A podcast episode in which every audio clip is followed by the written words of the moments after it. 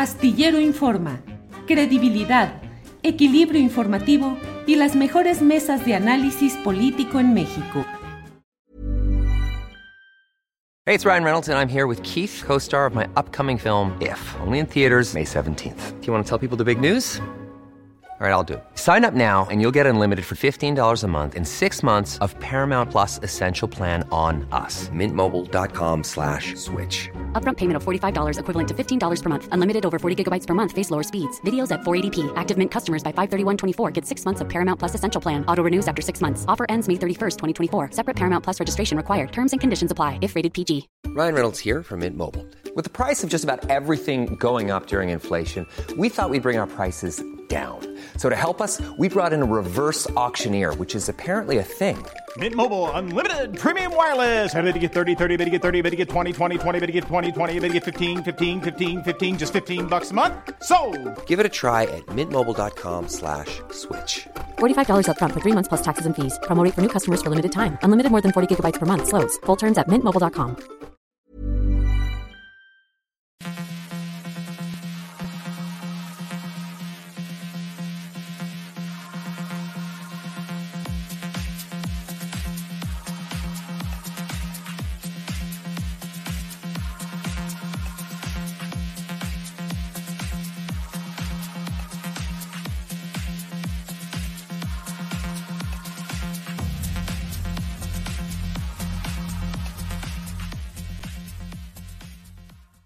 La una de la tarde, la una de la tarde en punto y ya estamos aquí en este lunes 19 de septiembre de 2022. Mucha información interesante en este día en el cual pues se ha hecho un simulacro respecto a las medidas de protección que debe mantener la población ante el recuerdo de los dos sismos que ha vivido la Ciudad de México en una fecha como hoy, con diferentes años.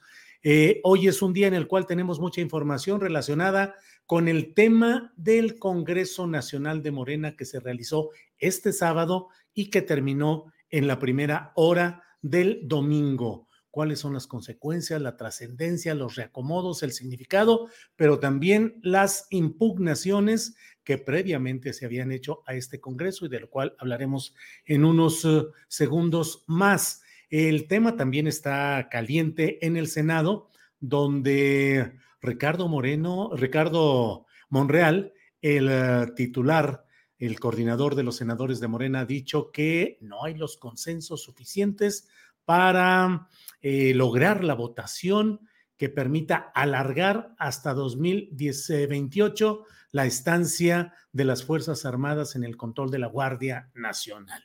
Bueno, como le digo, hay muchos temas, así es que bienvenidos, bienvenidas. Buen lunes, buen inicio de semana laboral. Gracias, arrancamos aquí en Astillero Informa.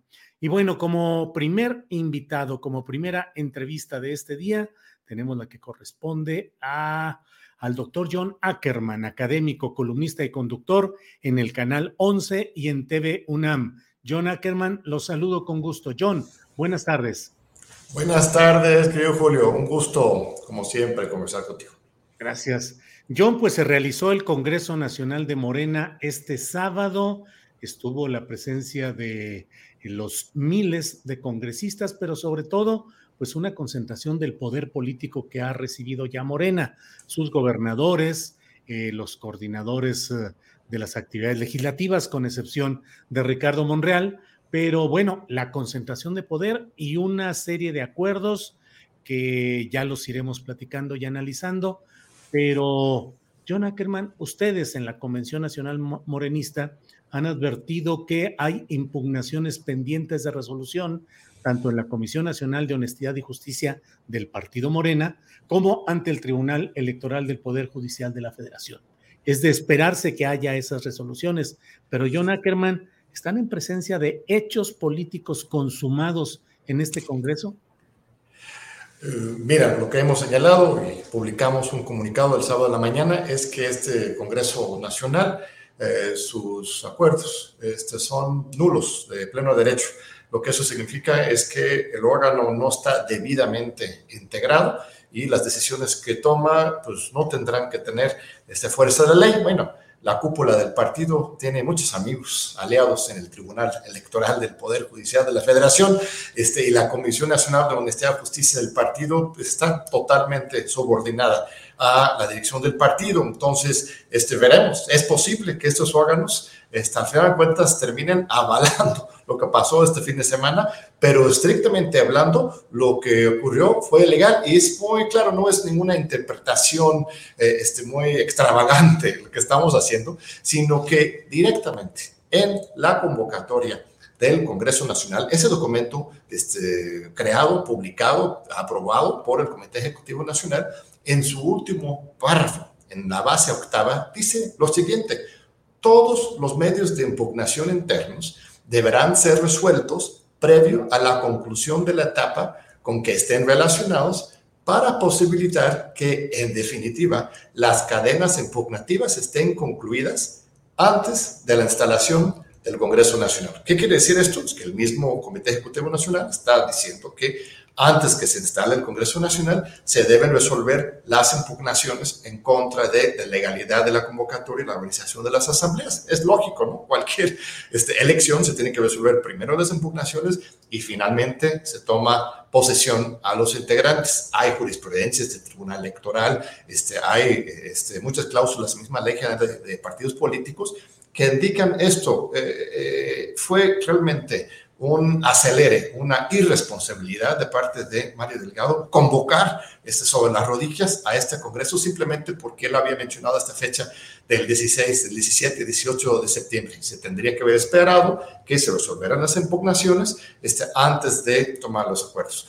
Eh, entonces, por supuesto que estas impugnaciones siguen abiertas. Hay cientos de impugnaciones en la Comisión Nacional de Justicia, en el Tribunal Electoral, y tendríamos que esperar a que se resuelven antes de eh, este, poder eh, cantar victoria eh, de sus reformas estatutarias y, y, todo lo que hicieron este fin de semana. habría que comentarlo porque realmente lo que ocurrió este fin de semana, si es que al final de cuentas quede en definitivo estos acuerdos, son muy graves, son muy graves. este, reincorporan, eso sí, la palabra izquierda dentro de en lugar de los, de los, principios del partido dentro de un prólogo al este, estatuto. Este, no es noticia falsa que lo habían excluido. Algunos andan diciendo por ahí que esa es una mentira. No, absolutamente. Desde el 10 de julio, eh, el Comité Ejecutivo Nacional publicó su propuesta de reformas eh, a los documentos básicos y eso había borrado la palabra izquierda. Ahora, eh, este, pues dan como una especie de cortina de humo ese tema, respondiendo a las exigencias de militancia, incluyendo reincorporando la palabra izquierda, pero en el fondo, las reformas al estatuto son bastante, bastante preocupantes y este, son retrocesos terribles. Este, algunas cosas como legalizar eh, este, la elección de la presidencia y de la Secretaría General de Morena por encuestas ya dentro del estatuto es un absurdo realmente, porque este, lo que están haciendo es excluyendo de este, los derechos de los militantes la capacidad de la, posibilidad de que ellos elijan Perdón. Sí. Perdón, John. Eh, disculpa. Está temblando, ¿verdad? Está temblando, sí. También aquí. Eh, vamos, sí. vamos, a dejar esto aquí un ratito. Sí. Regresamos en unos segunditos, perdón. Eh, Andrés, Adriana, mantengamos alguna cortinilla y regresamos en unos segunditos.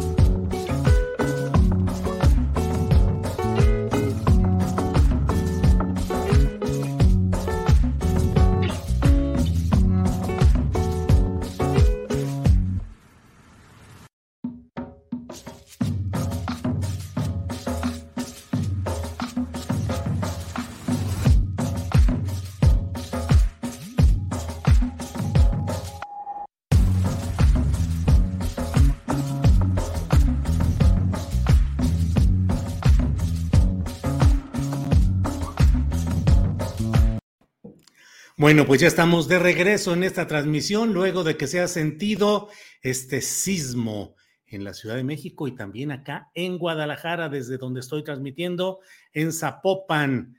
Eh, Martín Rodríguez dice, sismo, esto no es parte del simulacro. Eh, alertas Sasla dice, se registró sismo de intensidad muy fuerte en Michoacán, costa sur. Se estimó efecto moderado para la Ciudad de México.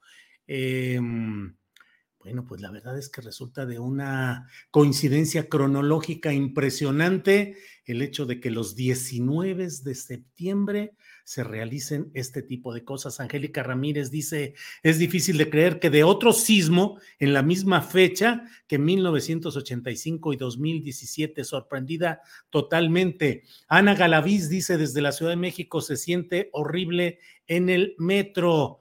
Eh, Gisela Ramos dice es una broma del destino, otro sismo. Rocío Nale dice muy fuerte el sismo en Ciudad de México.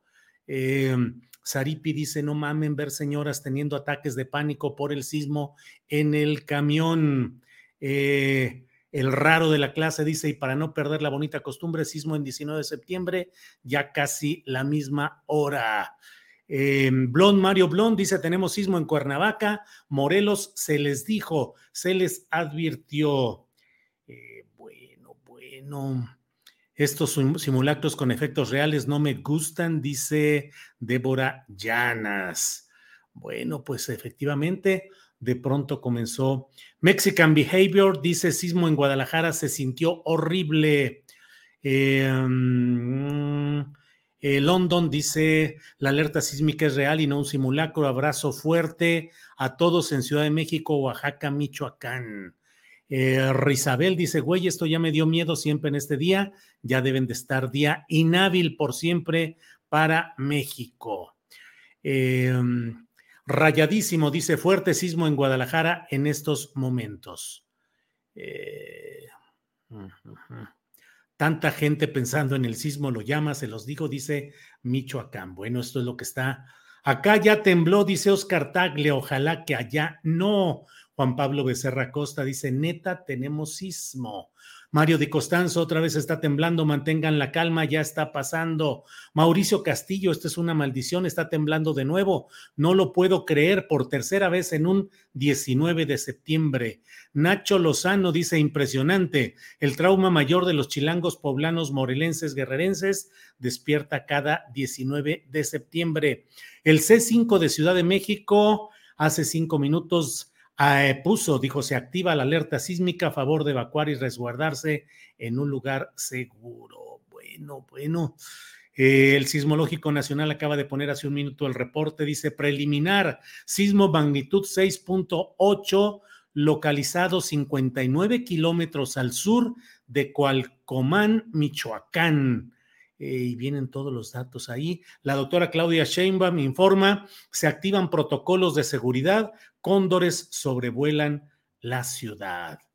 Eh, Mario González de CNN dice, mm, casualidades, ya tres, ¿qué tal de sismo?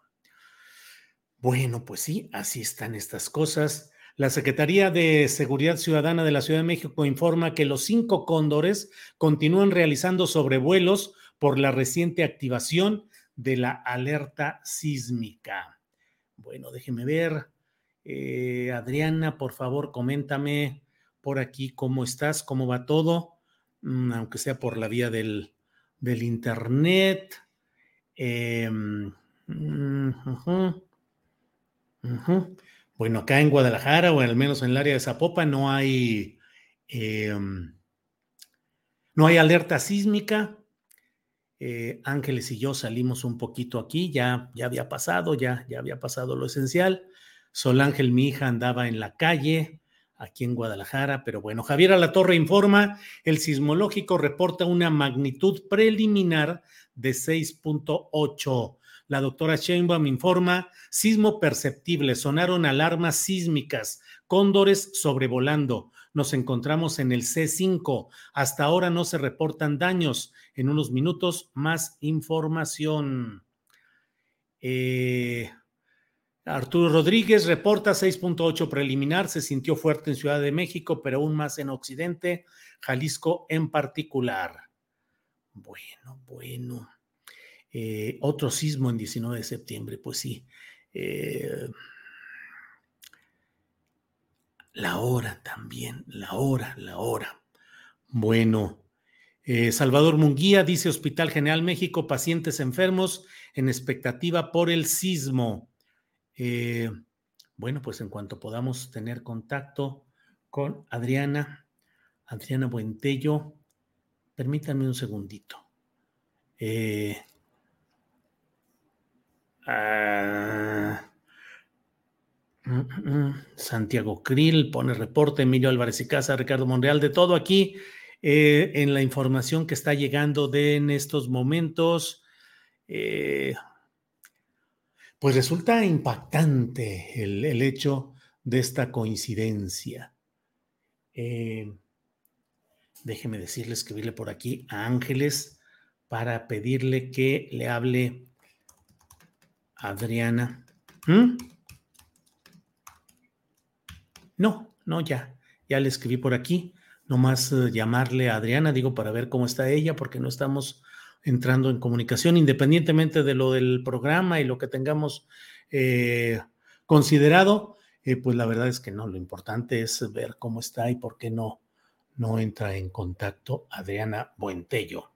Eh, en Fresas, que es donde vivo allá en la Ciudad de México, todos los vecinos están reportando que están bien. A mí hace cinco años me tocó justamente en, en, en Fresas, en mi departamento ahí de la Colonia del Valle, en el sur de la Colonia del Valle. Estaba en mi recámara cuando de pronto se vino de una manera más dura allá de lo que aquí sentí, aunque aquí en Guadalajara también estuvo fuerte. Eh, pero eh, particularmente en Guadalajara. Eh, espérenme un tantito, especialmente en Guadalajara eh, hubo, especialmente en la Ciudad de México, estaba complicado realmente todo lo que vimos y lo que pasamos en esa ocasión. hay que revisar todo lo que sean las instalaciones eléctricas, las instalaciones domésticas, entrar en contacto con nuestros seres queridos y estar atentos a las recomendaciones, a, los, a la información que nos vayan dando las autoridades. El secretario de Seguridad Pública de la Ciudad de México, Omar García Harfuch, dice, no hay daños ni, ni novedades relevantes al momento. Seguiremos informando desde la, el C5 Ciudad de México con el gabinete encabezado por Claudia Sheinbaum. Eh, el presidente de la República también ha puesto un video que en un segundito más lo vamos a compartir con él. Mm, con ustedes. Vamos a compartir este, mm, este video que ha puesto el presidente de la República informando el primer reporte, dice el primer reporte sobre el mismo.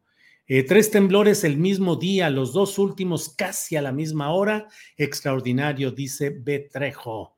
Eh, mm, eh,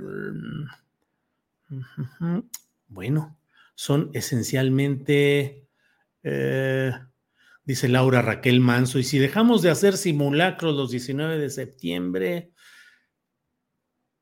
mm, mm, mm, bueno, Oscar Mario Beteta da información también. Todo está aquí con información. ¿Usted cómo le, cómo le fue? ¿Cómo, cómo, ¿Cómo está? ¿Cómo sucedió? ¿Cómo pasó este... Uh, uh, pues sí, dice Ángeles, es un milagro que no se nos haya ido el Internet de la casa. Mm. Mm, mm, bueno, estamos aquí atentos a lo que suceda. Obviamente el programa pues tiene una reconformación. Me preocupa que no estamos teniendo comunicación con Adriana Buentello. Es probable que se haya ido alguna comunicación o alguna el servicio ahí. Eh, pero estamos atentos en cuanto pueda Adriana que nos reporte que todo está en orden. Eh, bueno, platíquenos ah, cómo va todo esto. Listo, lo de, ya está el primer reporte sobre sismo que ha dado el presidente López Obrador. Aquí está.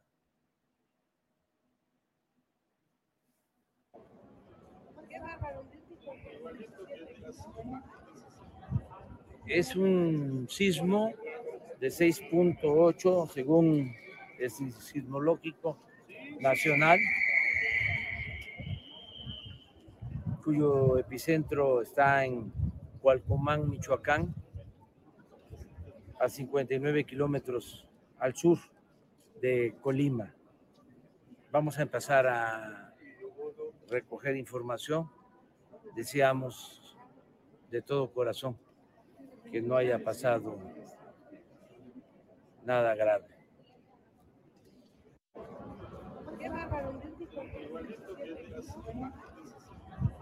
Es un sismo de 6.8 según el sismológico nacional,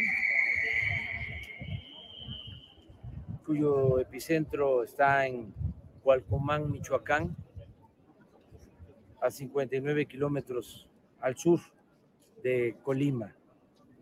Vamos a empezar a recoger información. Deseamos de todo corazón que no haya pasado nada grave.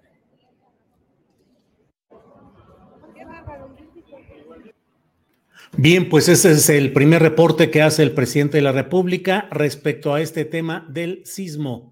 Se está oyendo todavía el sonido ahí, pero ahorita ya cortamos este video, ya está. Eh, pues es el primer reporte que hace el presidente de la República. La jefa del gobierno capitalino dice hasta el momento no se reportan daños en la ciudad. Cinco cóndores de la Secretaría de Seguridad Ciudadana siguen haciendo sobrevuelo. Em, referente, pues Sky Alert dice USGS calcula magnitud en 7.5, pendientes por información ante posible peligro de tsunami. Esto lo refiere al punto específico del área regional de Michoacán donde se dio eh, el epicentro de este sismo. Dice pendientes por información ante posible peligro de tsunami. Eso es lo que dice Sky Alert. Em, eh, eh, eh, con Denise Merker, Carlos Valdés le dice es fortuito que vuelva a temblar un 19 de septiembre, nos informa el ingeniero Carlos Valdés. Marcelo Ebrard desde, Reino Unido, donde está representando al país en las eh, ceremonias fúnebres de la ah, difunta reina em, Isabel II, eh, dice, primer informe del sismo que acaba de suceder. Dice Rubén Luengas, pensé que me estaba mareando, pero no, era el pacto entre el 19 de septiembre y los temblores. Video de mis compañeros de la octava digital. Pues es parte de lo que sucede. Queen Booney dice, no se sintió nada en Querétaro. Aldo Eserandas reporta que en, eh, en, en la ciudad de Guadalajara sí se sintió fuerte. Em, ah, ah, ah, bueno, eh, una vez finalizado el modelo de análisis, se realizará el aviso respectivo en caso de un tsunami local para las costas de México, dice el divulgador Sergio Laines, quien es divulgador de astronomía y sismología desde Guayaquil, Ecuador. Dice México, una vez finalizado el modelo de análisis, se realizará el aviso respectivo en caso de un tsunami local para las costas de México. Em, bueno, bueno. Mm, mm, mm. Dice, joder, que sí es septiembre. Héctor Villarreal dice, las alarmas cívicas sísmicas sonaron mucho después. Fracaso completo el sistema de alerta. La corcholata es buena para campaña. Bueno, ahí con consideraciones que ahorita no son, creo yo, las correctas, pero bueno, ahí está todo esto. Eh, en San Luis Potosí también hubo, me reportan, eh, también tembló. Em, bueno, pues estamos con toda esta información. Eh, Rubén Loengas dice, me dije a mí mismo, qué simulacro tan realista, hasta me estoy mareando. Bueno, tenemos aquí como siempre las, las los comentarios.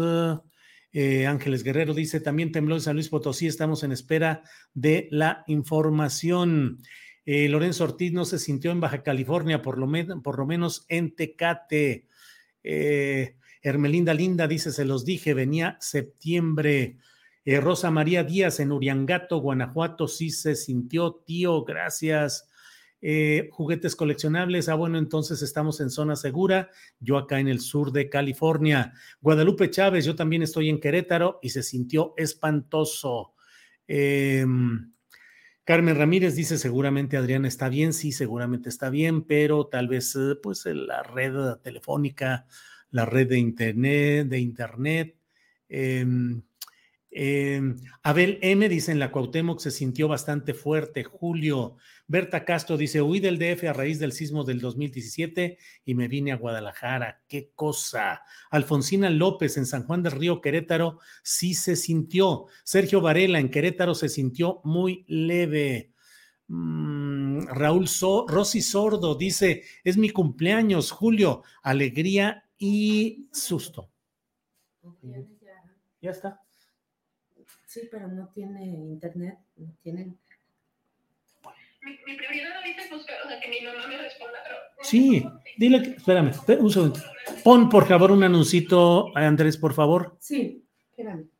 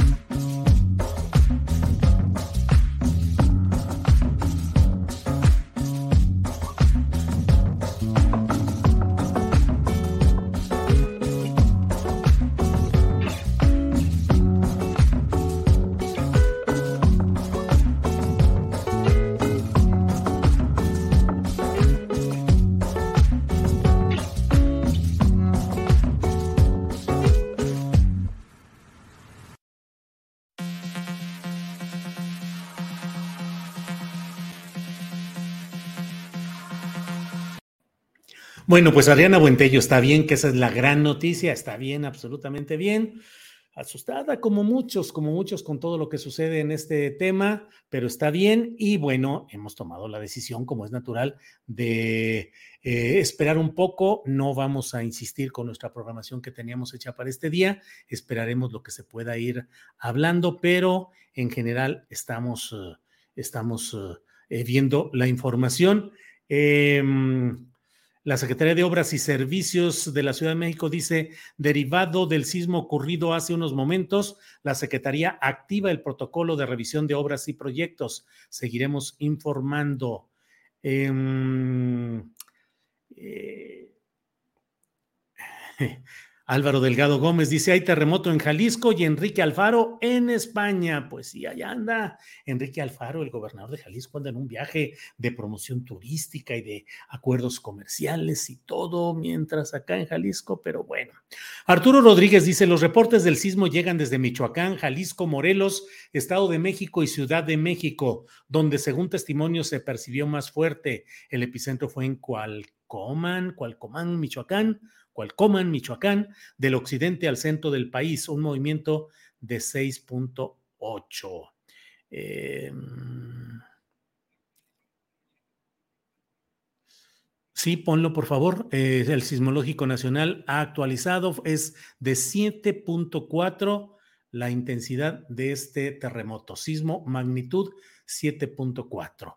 Ahorita ponemos la imagen en la cual se puede ver esto que le estoy comentando, lo que reporta el Sismológico Nacional. Magnitud 7.4, localización 63 kilómetros al sur de Cualcomán, Michoacán.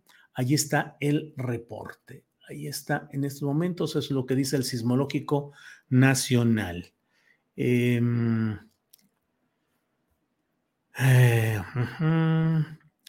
bueno, bueno, bueno. 7.4, eh, como le digo, y aquí está toda la información. Mm, La Secretaría de Movilidad de la Ciudad de México también activa su protocolo de revisión en todo el sistema. Bueno, mire, voy eh, agregando algunos de los comentarios que van llegando por acá. Em, en Ixtapaluca funcionó bien la alerta, gracias, todo bien. Los, los mejores deseos para que Adriana esté bien y tranquila. María Elena Morales Jiménez dice, ahora sí que tú fuiste mi alarma, estimado Julio. Em, eh, sí, Lourdes Silva dice, Julio, dijeron 7.4 del sismo, sí, ya lo, ya lo corregimos, ya lo actualizamos más específicamente. Ileana Lara dice, hola amiga, si yo que estoy en California me dio nervios. Eh, pues sí, así está. No sonó porque el origen está muy fuera de la zona monitoreada para alerta temprana, dice Eric García Oliva. Eh, María José Castellanos Maldonado, ni en Ciudad Juárez, Chihuahua, no se sintió nada. Mm, Jerónimo MCBR dice acá en Zamora, Michoacán, se sintió muy fuerte, Julio, pero gracias a Dios estamos bien, nada que lamentar. Eh, Marco Alvarado dice, la alarma sísmica aquí en la Ciudad de México sonó cuando ya estaba el sismo en curso. Pilar Bordes dice, acaba de temblar de verdad, Colonia Condesa, acá en la Ciudad de México. Em, mm, mm, mm, eh, Prianistas Killer 1 dice, aquí en la Gustavo Amadero no se oyeron las alertas tan fuerte como en el simulacro. Eh, eh, Al esa dice, excelente, las alarmas sonaron antes, yo creí que era simulacro, tan bueno. Eh, bueno, pues así están estas cosas. Em, mm, mm, mm. Eduardo González dice en San Luis Potosí, ¿cómo estaría Julio? También tembló, también hubo temblor allá. Eh, en San Juan del Río, Querétaro, sí se sintió, dice Alfonsina López.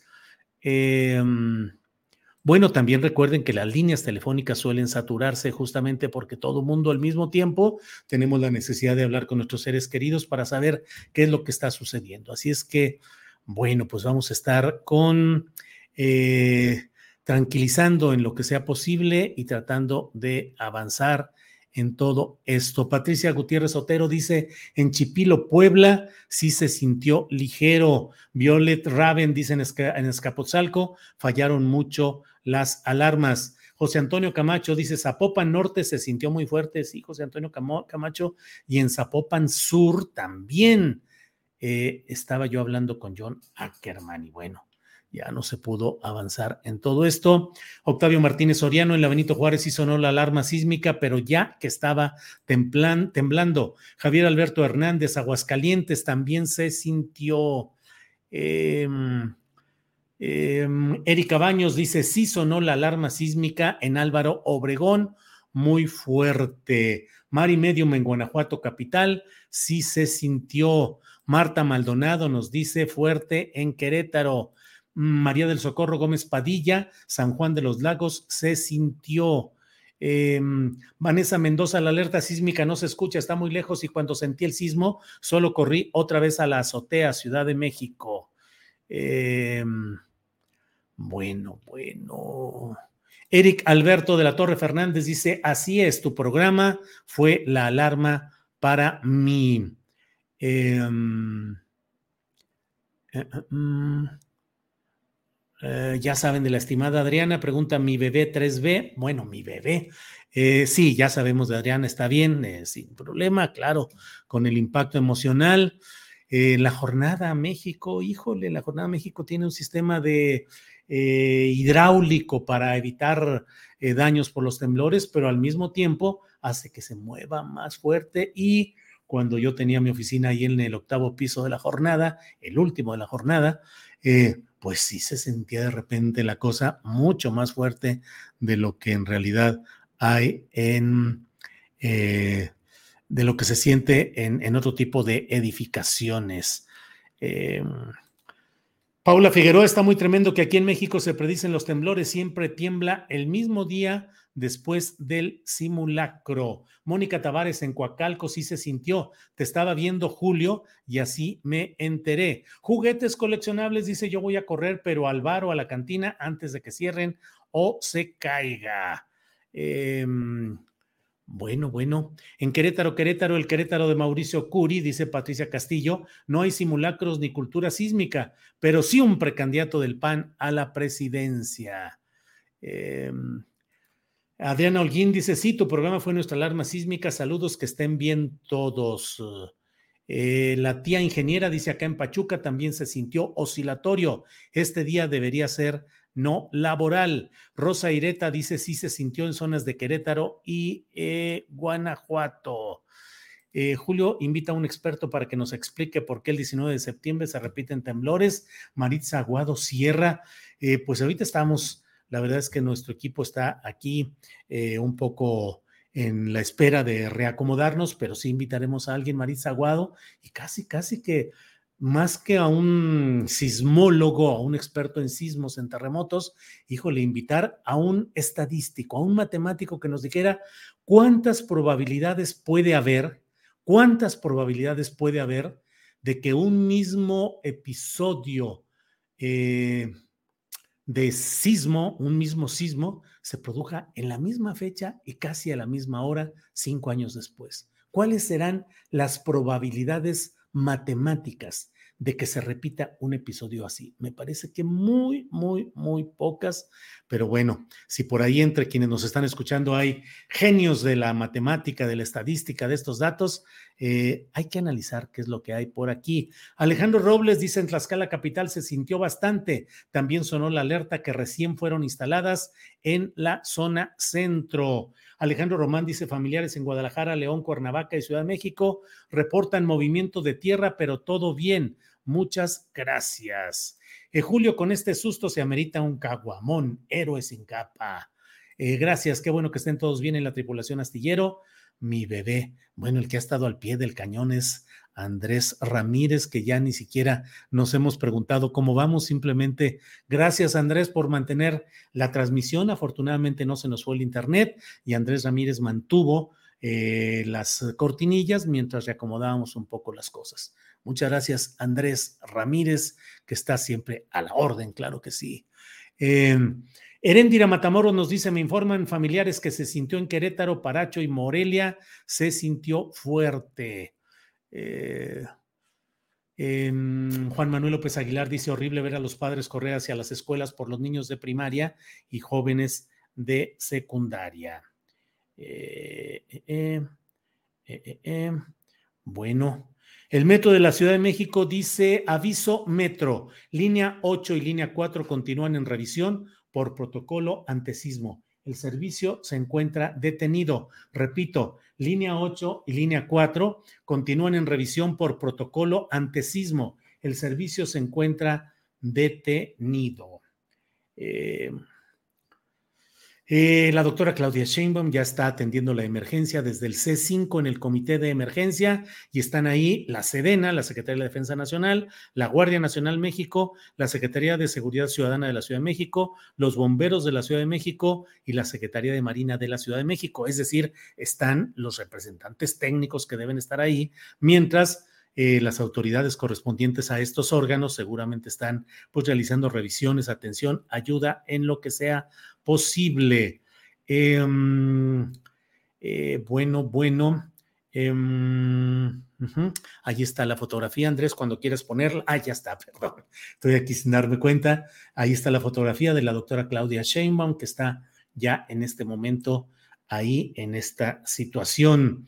Eh, la Miguel Hidalgo dice, tras un recorrido de seguridad, informamos que en la alcaldía eh, Miguel Hidalgo no tenemos afectaciones de relevancia.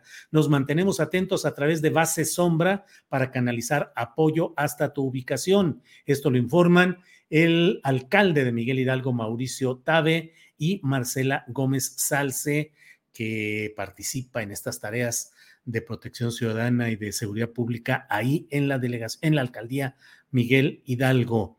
Em, Sky Alert informa lo que ya le he comentado.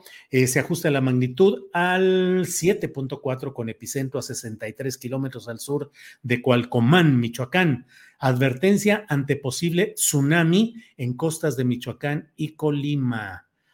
Eh, Arturo Rodríguez informa en Twitter, además de los estados mencionados, reportan la percepción fuerte del sismo en Puebla, Querétaro y hasta San Luis Potosí. Em, ah, ah, ah. Bueno, pues aquí está toda esta información. Mauricio Tabe, el alcalde de Miguel Hidalgo, dice, de acuerdo al protocolo de atención de emergencias, instalamos la sala de crisis en la, en la base sombra derivado del sismo de 6.8 con epicentro en Michoacán. Eh, el área de prevención de la Miguel Hidalgo ya se encuentra atendiendo las crisis nerviosas que se han presentado y estamos atentos a cualquier llamado. Em, bueno, eh, Gangan Huevo dice, si tiene susto, come pan y se va el susto de Morena. No, Gangan Huevo, ahorita no estamos en esas eh, cosas, la verdad. Guadalupe Pérez, su programa fue mi alerta sísmica. Aquí en Chimalhuacán, Estado de México, no contamos con ese sistema. Saludos a toda la eh, comunidad astillera. Marcela Reynoso Vélez dice, en Coatepec, Veracruz, no se sintió. Eh, Frida Beatriz dice, Ileana Lara, después de un sismo de magnitud considerable, suele haber réplicas, amiga, lo recuerdo perfectamente, en 1985. Eh, mm, Pedro L., que se quite el 19 de septiembre del, mm, del calendario. Eh, Pedro Humberto Rioseco Gallegos dice, donde más se sintió fue en el alma de cada uno de nosotros. Híjole, Pedro Humberto, se me hace que sí, tiene usted razón. A veces, a veces ya no sé qué hacer, de veras. Mira lo que dice Efraín Bernal. No fue simulacro 4T, volvió a temblar. Castigo divino ante la simulación, miseria e inseguridad de las masas populares fue oscilatorio. respiro, respiro. Castigo divino ante la simulación, miseria e inseguridad de las masas populares. María Irma dice en Ecatepec se sintió fuerte y sí se escuchó la alarma sísmica. Eh, mm, mm, mm, Paula Figueroa dice, la explicación de los temblores es casualidad porque realmente no hay forma de anticiparlos. Pues sí, sí, sí, sí, de acuerdo, pero sí. Eh, alguien éxito dice ahora sí un 10 por esa cortinilla emergente que pusieron, buena música, bien los gráficos y muy bien la edición. Contraten al que la hizo y páguenle. Órale, muy bien. Eh, eh, juguetes coleccionables, entonces si es castigo divino, manda un tsunami para Japón, jaja, ya no supe qué es eso. Ana Lara Pulido en Lázaro Cárdenas, Michoacán, se sintió muy fuerte. Giomara Macías dice, se sintió fuertísimo hasta en León, Guanajuato. Lourdes Cárdenas Ariza dice, en Ameca, Meca, Edomex no sonó la alerta. Desde el simulacro se preocupa uno por familiares porque recuerda uno las anteriores. En muchos pueblos y ciudades no existen alarmas ni condiciones de seguridad, dice Efraín Bernal. En Querétaro, dice Guadalupe Huerta, hay fotomultas para que siga robando el gobierno, pero no hay alarmas sísmicas y siguen pensando qué más nos pueden cobrar.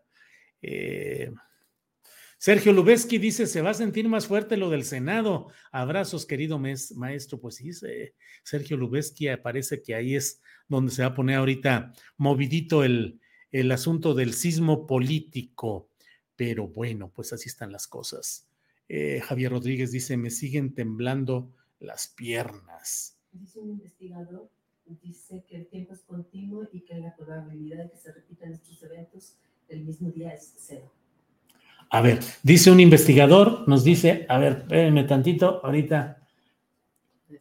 Ah, Eduardo Aranda Bricaire dice, soy investigador en el Sinvestav el tiempo es un continuo. La probabilidad de que se repitan eventos escolásticos el mismo día es cero. Ándale. Pues bueno, entonces andamos aquí. Sí, ¿qué pasó? Sí, sí, en un segundito, Andrés. Sí, gracias. Em, saludos cordiales desde San Pedro, Coahuila, amigo astillero, dice Bubumasgugu Igualatutu. Supongo que nuestros eh, pues no, allá no, hubo nada, según entiendo. En San Pedro, con mis tíos y con mis primos. Una. que un amigo de Alfredo dice que sí lo sintió allá. En San Pedro, una amiga. Ajá. Bueno. em, en Salamanca, Guanajuato, muy fuerte, dice eh, Enrique Córdoba. Estocásticos, dice Eduardo Aranda. Sí, perdón, estocástico. Estocásticos. Eh, mm, mm, mm, mm, mm.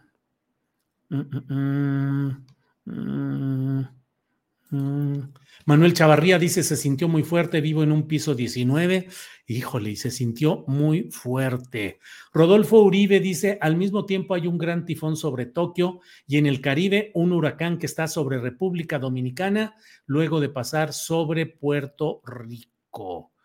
Eh, Giovanni Adrián Nava dice demasiada coincidencia, tres temblores el mismo día. Casualmente se presentan fuertes lloviznas antes de cada temblor. Em, Marco Antonio Cruz, a Frida Guerrera, qué bueno que estén bien y solo es el susto. Un abrazo. Eh, eh, Valmica dice, ni se quejen los de la Ciudad de México porque viven en la gloria comparado con el resto de la República Mexicana, sobre todo el Estado de México. Valmica, todo mundo tiene derecho pues a, quejarse y a sentir y a padecer un fenómeno como este.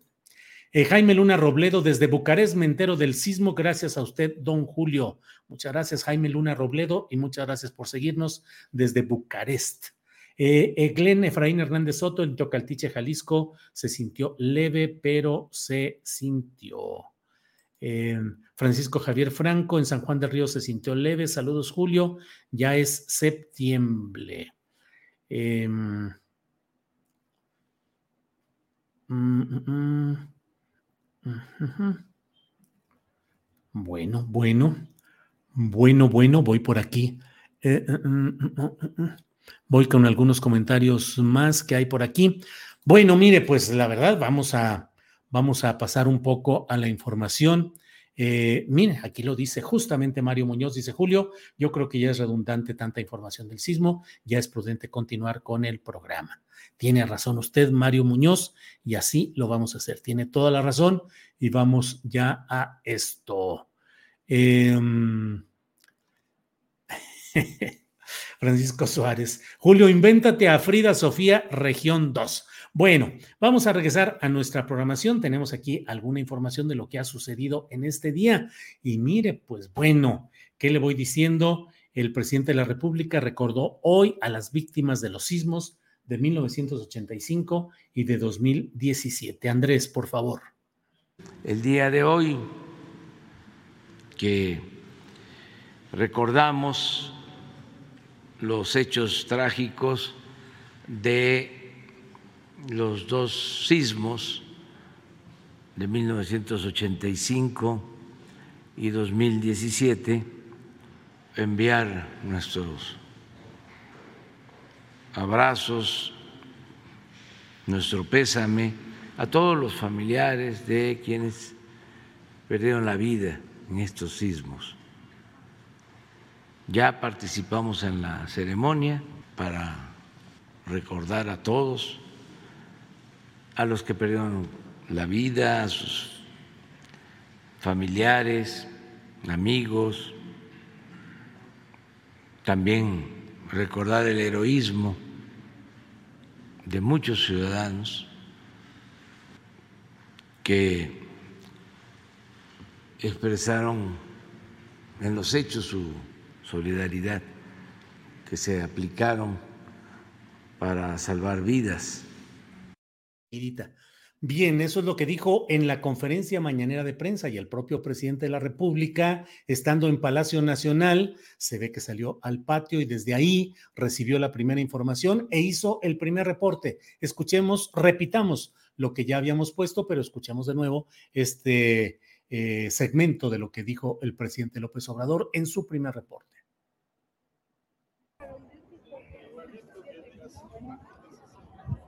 Es un sismo de 6.8 según el sismológico nacional, cuyo epicentro está en Cualcomán, Michoacán, a 59 kilómetros al sur de Colima. Vamos a empezar a recoger información. Deseamos de todo corazón que no haya pasado nada grave.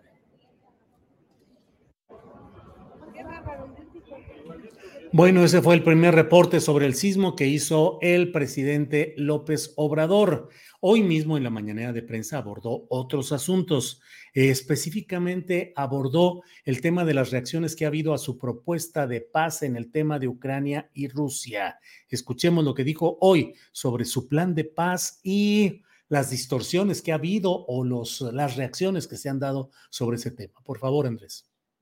No se conoce bien la propuesta. Ayer hasta repetí lo que propusimos para que se difunda más. Y quienes vieron, pero pues son sectarios o están este, a favor de una de las partes, pues lo que hicieron fue eh, distorsionar el sentido de la propuesta, que es buscar la paz.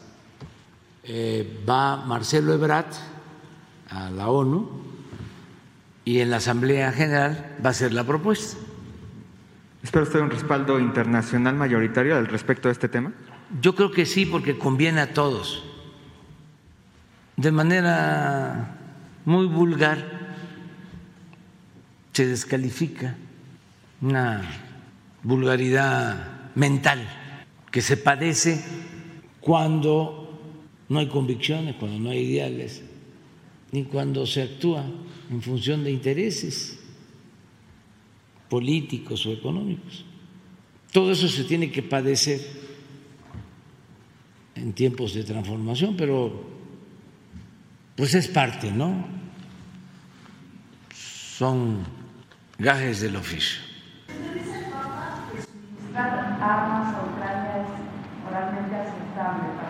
No creo que el Papa haya dicho eso. ¿Cuándo? Que suministrar armas para autodefensa es moralmente aceptable. No creo que lo haya dicho. Déjame que yo lo vea.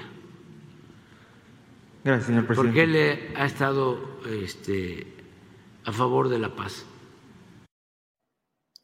Respecto a su estado de salud, ya ve que en estos días, específicamente desde la noche del grito de independencia, han circulado videos en los cuales se habla de que podría tener indicios de problemas de salud. Eh, en fin, hoy el propio presidente de la República ha respondido a estos em, mensajes que se han dado en varios, sobre todo en las redes sociales. Por favor. Todo el fin de semana una campaña acerca de que estaba yo enfermo, de que ya estaba yo a punto de irme al otro mundo. Y algunos decían al infierno, y yo a veces digo, nada más por eso me gustaría ir al infierno para ver cuántos de estos me encuentro por allá. estos este, santurrones, ¿no? Em, hipócritas. Nada más por eso me gustaría ir allá. Bueno, entonces estuvieron todo el fin de semana, que ya estaba yo muy mal pues ya saben que estoy chocheando. Eh, nunca he negado, yo creo que yo fui el primero en decirlo, que era yo el presidente constitucional, el primer presidente electo legítimamente, legalmente, de más edad en toda la historia del país. Bueno, pues estas han sido algunas de las informaciones que ha dado hoy el presidente de la República en su conferencia mañanera de prensa. Eh, vamos a estar atentos a lo que suceda en eh, dos temas esenciales. El relacionado con los acuerdos que se dieron en el partido eh, Morena, en este Congreso Nacional realizado el sábado anterior y terminó en la primera hora del domingo. En este programa teníamos la entrevista con John Ackerman, que bueno, pues nos interrumpió el asunto aquí de, de este sismo y tuvimos que interrumpirlo. Eh, él en la Ciudad de México, yo acá en Guadalajara, pero estamos atentos a lo que ahí suceda. Yo he escrito en la columna astillero de la jornada mi análisis acerca de que pues hay elementos muy concretos. De eso incluso podríamos hablar hoy en la noche en la videocharla astillada a las nueve de la noche, porque pues hay temas muy interesantes, particularmente la presencia dominante de los gobernadores morenistas, que ya son una fuerza política impactante. Segundo, la llegada de Alfonso Durazo como presidente del Consejo Nacional de Morena. Me parece a mí que va a ser una especie de contrapeso con vía directa con presidencia de la República para cualquier problema, distorsión, acelere o enredo que se produzca en relación con Mario Delgado y sus eh, propuestas de candidaturas y cosas por el estilo. Y tercero, eh, privilegiar el método de las encuestas de opinión, dejar establecido que ese es el que se va a utilizar en la próxima eh, definición de la candidatura a la elección presidencial. Bueno, antes que seguir adelante con estos eh, comentarios, déjeme decirle que está con nosotros, como todos los lunes, mi compañera que, que, es periodista y conductora de Canal 22, mi compañera Jacaranda Correa, a quien saludo con gusto. Jacaranda, buenas tardes. Ay, querido Julio. ¿Cómo te fue? Lo primero que debo decir es que hoy volví a creer en Dios, te lo juro. o sea, qué espanto, qué terrorífico, la verdad. Eh, no sé, no encuentro explicación alguna. Estábamos en lo del simulacro y de pronto, eh, así, pues empezamos acá en casa con los vecinos está sonando la alarma, sigue sonando la alarma sísmica, pensábamos que era como, como una cosa expansiva, no sé, rarísimo, ¿no?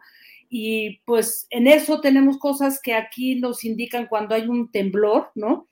Seguía sonando eso, pero a lo lejos, porque no sonó la alarma sísmica eh, cercana, ¿no?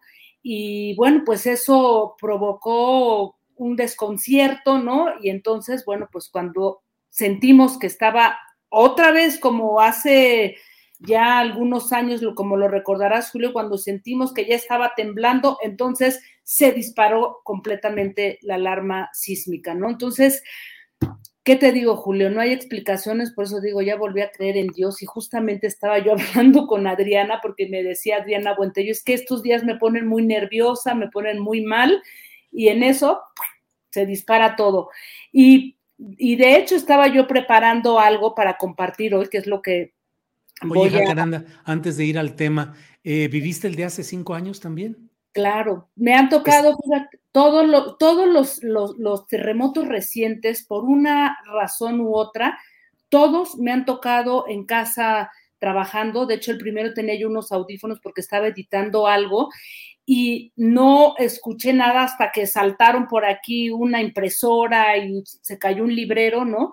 Pero siempre me ha tocado vivir todos los sismos en esta colonia que ya los vecinos le llamamos de broma la colonia epicentro, que es la colonia Roma, donde se siente, pero de terror, la verdad. Oye, ¿y este de hoy lo sentiste más fuerte que los anteriores o no tienes eh, mucha porque a veces no recuerda uno con la con el nerviosismo y todo. ¿Cómo lo sentiste en estuvo comparación fuerte, con Estuvo fuerte, este, y fue, digamos que ese mismo modus operandi de la Tierra en el que pasa el simulacro, eh, haces todo lo que tienes que hacer en ese momento, regresas a tu casa y luego eh, pues sigues trabajando, se escucha otra vez como una alarma y dices, bueno, ¿qué está pasando? Y pero como que las alarmas sonaron a lo lejos, muy curioso, eh, como el de hace, ¿cuándo fue Julio? Yo ya hasta me, ya me hice bolas de cuándo fue la,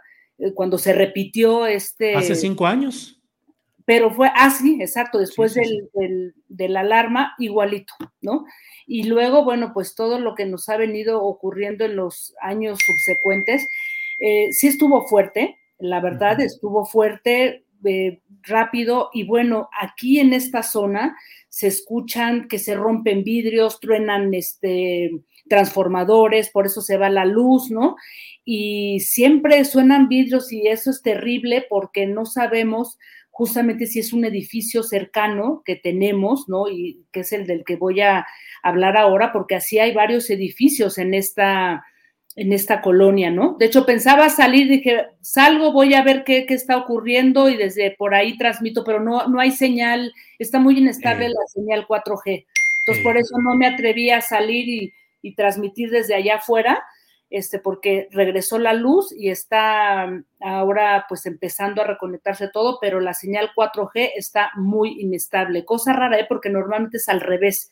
Pero bueno, pues ahora mira, mi querido Julio, mientras pasaba todo esto, este, por eso te digo, qué, qué cosa tan, tan tremenda, justamente pues eh, preparándome para compartirles algo que tiene que ver pues con lo que todavía está pendiente de aquel 19 de septiembre de hace cinco años, 2017, eh, muchos edificios todavía en esta zona, eh, donde, como les estaba comentando, pues los sismos, dadas las fallas que existen, ¿no?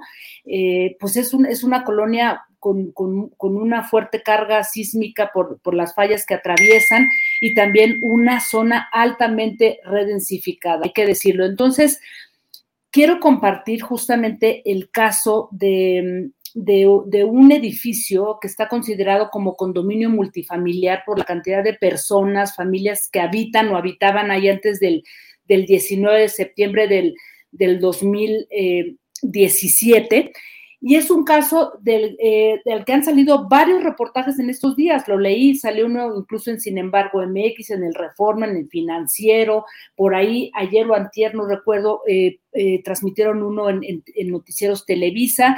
Y los escuché y los leí con atención, Julio, pero me parece que esos reportajes están dando una versión, digamos que de la historia o una parte nada más de lo que significa este entramado que realmente es muy complejo. Por ahí compartí algunas imágenes que ya no supe si la que logró bajarlas, ¿no? Es, mira, es un caso. Ya está activa Adriana, ¿eh? ya está trabajando, ya está reinstalada luego del momento difícil, sí. Adelante, Jacaranda. Es un caso enredado, eh, complejo, muy manoseado, llevado al límite incluso por las propias autoridades. Me refiero a la Comisión este, de la Reestructuración y al Instituto para la Seguridad de las Construcciones, quienes me parece que tal vez por la premura, ¿no? La presión social, porque además veníamos de un cambio de gobierno, diciembre del 2018, pues eh, todo esto llevó a un, a un gran atoro en varias construcciones, ¿eh? porque la colonia Roma tiene inmuebles que están todavía con muchos problemas, algunos están en, un limbo legal y este en particular está en un limbo, si, ustedes ven las imágenes, pues son tremendas, ¿no? Porque casi ya este, este edificio, que ahorita les doy la ubicación, pues ya se ha vuelto casi como una atracción turística, llega la gente, toma fotografías porque parece un edificio abandonado, no tiene puertas, perdón, no tiene ventanas, eh, las cortinas están volando, se ven las grietas. Realmente eh, sí es muy impactante, pero bueno, acabamos de pasar otro, otro sismo y el edificio sigue ahí, ¿no? Cuando nos habían dicho que el edificio estaba a punto del colapso. Se trata de un condominio que está ubicado en la calle Aguascalientes 12, en la colonia Roma, que cuenta con dos torres de nueve pisos en donde en cada torre hay 35 departamentos, es decir, que en total vivían unas 70 familias aproximadamente, ¿no? Y digamos que este, este edificio, el 17 de septiembre del 2017, eh, perdón, 19 de, de, de, septiembre del 2017, sufrió graves daños, este Julio, eh, se, partió, se partió, había cuarteaduras, las grietas se dejaban ver desde afuera, en fin, una situación realmente complicada y, preocupante. Y se empezó a trabajar porque como, es un, como son dos torres tan grandes en una zona que normalmente ya no, ya no tiene edificios de ese, de ese tamaño, pues sí se convirtió en el foco de atención de muchos vecinos, de mucha gente que habitamos aquí y debo decir que me buscaron vecinos tanto de una parte como de la otra, porque ahora les voy a explicar eh, qué es lo que está ocurriendo con este, este edificio que a cinco años pues sigue ahí sin que pueda resolver su situación de rehabilitación. Del 19 de septiembre, o sea, unos meses después, o sea, bueno, del 19 de septiembre del 17 hasta diciembre del 2018, se estuvo trabajando con la Comisión para la Reconstrucción, el Instituto de Seguridad para las Construcciones, Protección Civil, la Alcaldía, la Alcaldía Cuauhtémoc y el CEDUBI y también el INVI. De hecho, el INVI, fíjate, en el 2018, febrero del 2018, les otorgó un crédito a todos los vecinos, o sea, esos 70 departamentos, un crédito de 140 mil pesos por eh, departamento para que se diera una rehabilitación a las áreas interiores, en tanto se acordaba con las autoridades rehabilitar todo el edificio y las áreas comunes. Esto no ocurrió. ¿Dónde quedó el, dinero? Bueno, pues algunos vecinos eh, decidieron pues ya no estar de acuerdo en la, en la rehabilitación y eh, pues ahí se, empezó se empezaron a toser las cosas porque la primera evaluación que se dio o el primer dictamen es que este edificio era de alto riesgo. De hecho, por ahí se ve, se, en algunas fotografías, incluso en algunos reportajes, se ven estos sellos que dice alto riesgo, pero no alto riesgo en proceso de colapso. En fin, todo eso fue cambiando con el tiempo, ¿no? Aquí lo, lo, interesante y lo enredado, Julio, es que a los vecinos les presentaron un proyecto de rehabilitación en el 2018, o sea, un año después del sismo, ¿no?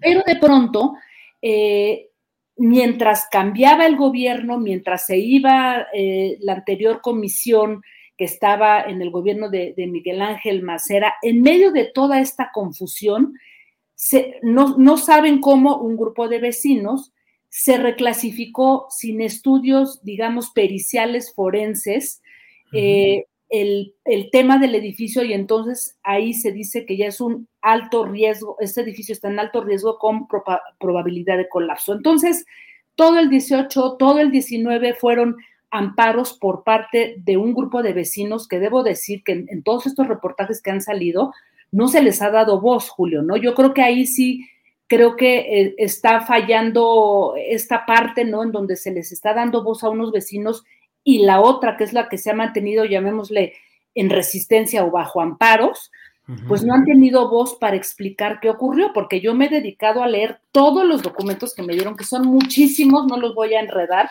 son muchísimos los, todos los documentos que tienen de cómo se reclasificó, todo de una manera eh, un tanto desordenada, no clara, y el punto de quiebre, este julio, digamos que es el 2019, cuando estos vecinos interponen amparos en contra de la eh, reclasificación que se hizo a través del Instituto de la Seguridad para las Construcciones.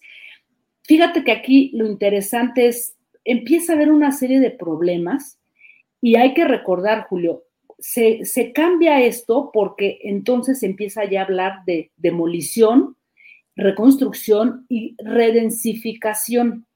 Entonces, aquí unos vecinos dicen, no, pues es que esto ya va a ser un negocio, porque al momento de redensificar estas dos torres, que son de nueve pisos, las iban a construir de 15, este, con más departamentos para que la inmobiliaria pudiera obtener una ganancia al momento de esa reconstrucción y los, los departamentos iban a ser más pequeños, a lo que se opusieron algunos. Y si a eso agregamos que hay vecinos que no, no pueden acreditar la propiedad, que algunos están en hipotecas, esto es una cosa súper enredada, pero digamos que aquí hay algo que ya me pareció muy interesante y es lo que recientemente me entregaron, que no se ha mencionado en ninguno de los reportajes que comento que se han publicado en estos días. Ya el 20 de mayo y luego en agosto de este año, o sea, apenas hace unos meses, Julio, la, la Comisión para la Reconstrucción con la nueva comisionada, porque como sabemos, este, el comisionado Cravioto se fue a sustituir a Martí Batres al Senado, la nueva eh, comisionada eh, plantea pues prácticamente un reconocimiento de que hubo un error por parte de la comisión y del instituto al reclasificar porque no había estudios periciales forenses adecuados. Y lo que están planteando es que efectivamente no haya demolición, sino rehabilitación, pero pues aquí ya se han opuesto algunos, em, digamos, algunos vecinos, eh, mucho también empujados por esta serie de, reportajes en donde pues está acusando, digamos que tanto a la comisión como al Instituto este, para la Seguridad de no querer cumplir con su palabra, aunque ellos ya en este eh, comunicado que te digo que es del 20 de agosto, pues, perdón, del 20 de mayo, pues asumen que hubo un error de parte de las autoridades para reclasificarlo y entonces, pues que ahora eh, van a presentar un proyecto de, rehabilitación. No hay dinero para demoler, vienen elecciones, viene un tiempo muy complejo, entonces en ese punto está este edificio que es, como digo yo, un botón de muestra de lo que ocurre en muchos otros lugares, Julio. Jacaranda, pues qué bueno que tenemos esa información y ese enfoque de lo que está sucediendo. Y bueno, pues justamente lo que ha sucedido, lo que ha acontecido de este nuevo sismo nos hace poner la vista sobre la necesidad de atender estas situaciones estructurales, de atenderlas y de resolver, porque no es nada más cuestión de diagnosticar, sino también de resolver. Jacaranda, pues como siempre, muchas gracias y espero que la próxima semana esté menos movidito el asunto. Ay, sí, querido Julio, qué, qué miedo, pero bueno, aquí seguimos y bueno, esperemos que no haya nada. Voy a dar una vuelta por ahí a ver qué ha pasado y cualquier cosa estamos en comunicación. Un abrazo, querido Julio. Igualmente, gracias, Jacaranda. Hasta luego. Gracias. Bueno, pues continuamos con nuestro programa, obviamente con un desfase horario porque pues hubo varios minutos en los cuales estuvimos atendiendo la información, los comentarios respecto a este sismo que se ha sentido en varias ciudades, en varias regiones del país. Son las dos de la tarde con 11 minutos y ya está con nosotros, ya está con nosotros Claudia Villegas. Claudia Villegas, directora de la revista Fortuna. Claudia, ¿cómo te fue? Ay, Julio, con mucho susto. Espero que todas y todos estén muy bien porque la verdad es que además del susto uno se queda como muy eh, pensando, ¿por qué otra vez en 19? ¿Por qué una hora después? Y, la verdad es que las teorías del complot vienen, pero como buenos periodistas tenemos que estar tranquilos, Julio. Sí, Claudia, es que resulta simplemente inexplicable, o sea, ¿en, en cuántas probabilidades puede haber en términos matemáticos de que se produzca un episodio así eh, tres veces en un país y el último, o sea, este respecto al de 2017, casi a la misma hora, tres veces los 19 de septiembre. Claudia, pero bueno, ¿qué? ¿Un, pan, un panecito, un plátano? ¿Qué, qué comió usted para, para el susto, doña Claudia? ¿Eh? Sí, un bolillito, pero conchas no, Julio, porque como escribió esta semana en la revista Fortuna Tomás de la Rosa, las conchas eh, están carísimas Tomás de la Rosa, eh, que es un economista, que ha sido mi compañero en el financiero, en el semanario, en muchos medios, ahora tengo el gusto de trabajar con él, se dio a la tarea de hacer un comparativo con cifras, datos del INEGI de cuánto ha aumentado la inflación concha que nosotros no tenemos, ya sabes, este indicador McDonald's que en todo el mundo habla un poco de las fortalezas de las monedas. Bueno, aquí en México pensábamos qué indicador podría ser nacional y nos podría dar algunas pistas de qué pasa con la inflación. Y resulta que Tomás, les recomiendo que lean de verdad la nota, encontró datos bien interesantes, Julio. ¿Cómo te explicas que Chetumal y en el sureste del país este producto que junto con la tortilla, el pan blanco, bueno, pues también se consume mucho, tenga una inflación de superior al 50%, es decir, su precio aumentó 50%, pero ¿cómo te explicas que en el norte del país tengamos incluso ajustes en el precio de este producto? Dos cosas que creo que se pueden inferir. Primero, el precio de la harina de trigo, que es de importación, Julio, bueno, pues impacta más en los estados en donde no tenemos todas estas cadenas logísticas. Dos, eh, también en algunos estados podría estar siendo de verdad elástico. ¿Qué dicen los economistas cuando puedes dejar de consumir un producto que es elástico? Bueno, pues este producto a lo mejor ya no se está consumiendo tanto en el norte del país porque el ingreso como se ha visto afectado, Julio, bueno, pues estás pensando en, consumir otras cosas. Pero es interesante ver, Julio, cómo la inflación aquí en México, además de este componente interno, eh, que es el de los problemas de distribución, el problema logístico, bueno, pues también se ve impactada por la cercanía con mercados como Estados Unidos, Julio, donde se pueden tener opciones para comprar harina de trigo. Eh, creo que es una nota interesante que nos revela un poco qué pasa con la inflación aquí en nuestro país.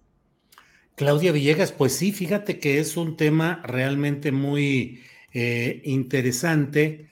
Em, mi hija, que se dedica a la pastelería, a la repostería acá en Zapopan, pues también leyendo con mucho cuidado esto, porque evidentemente, pues es una cadena que va subiendo y que va afectando diversos productos y que es una cadena en la cual ya no se vende tanto, ya no puede seguir comprando más eh, producto.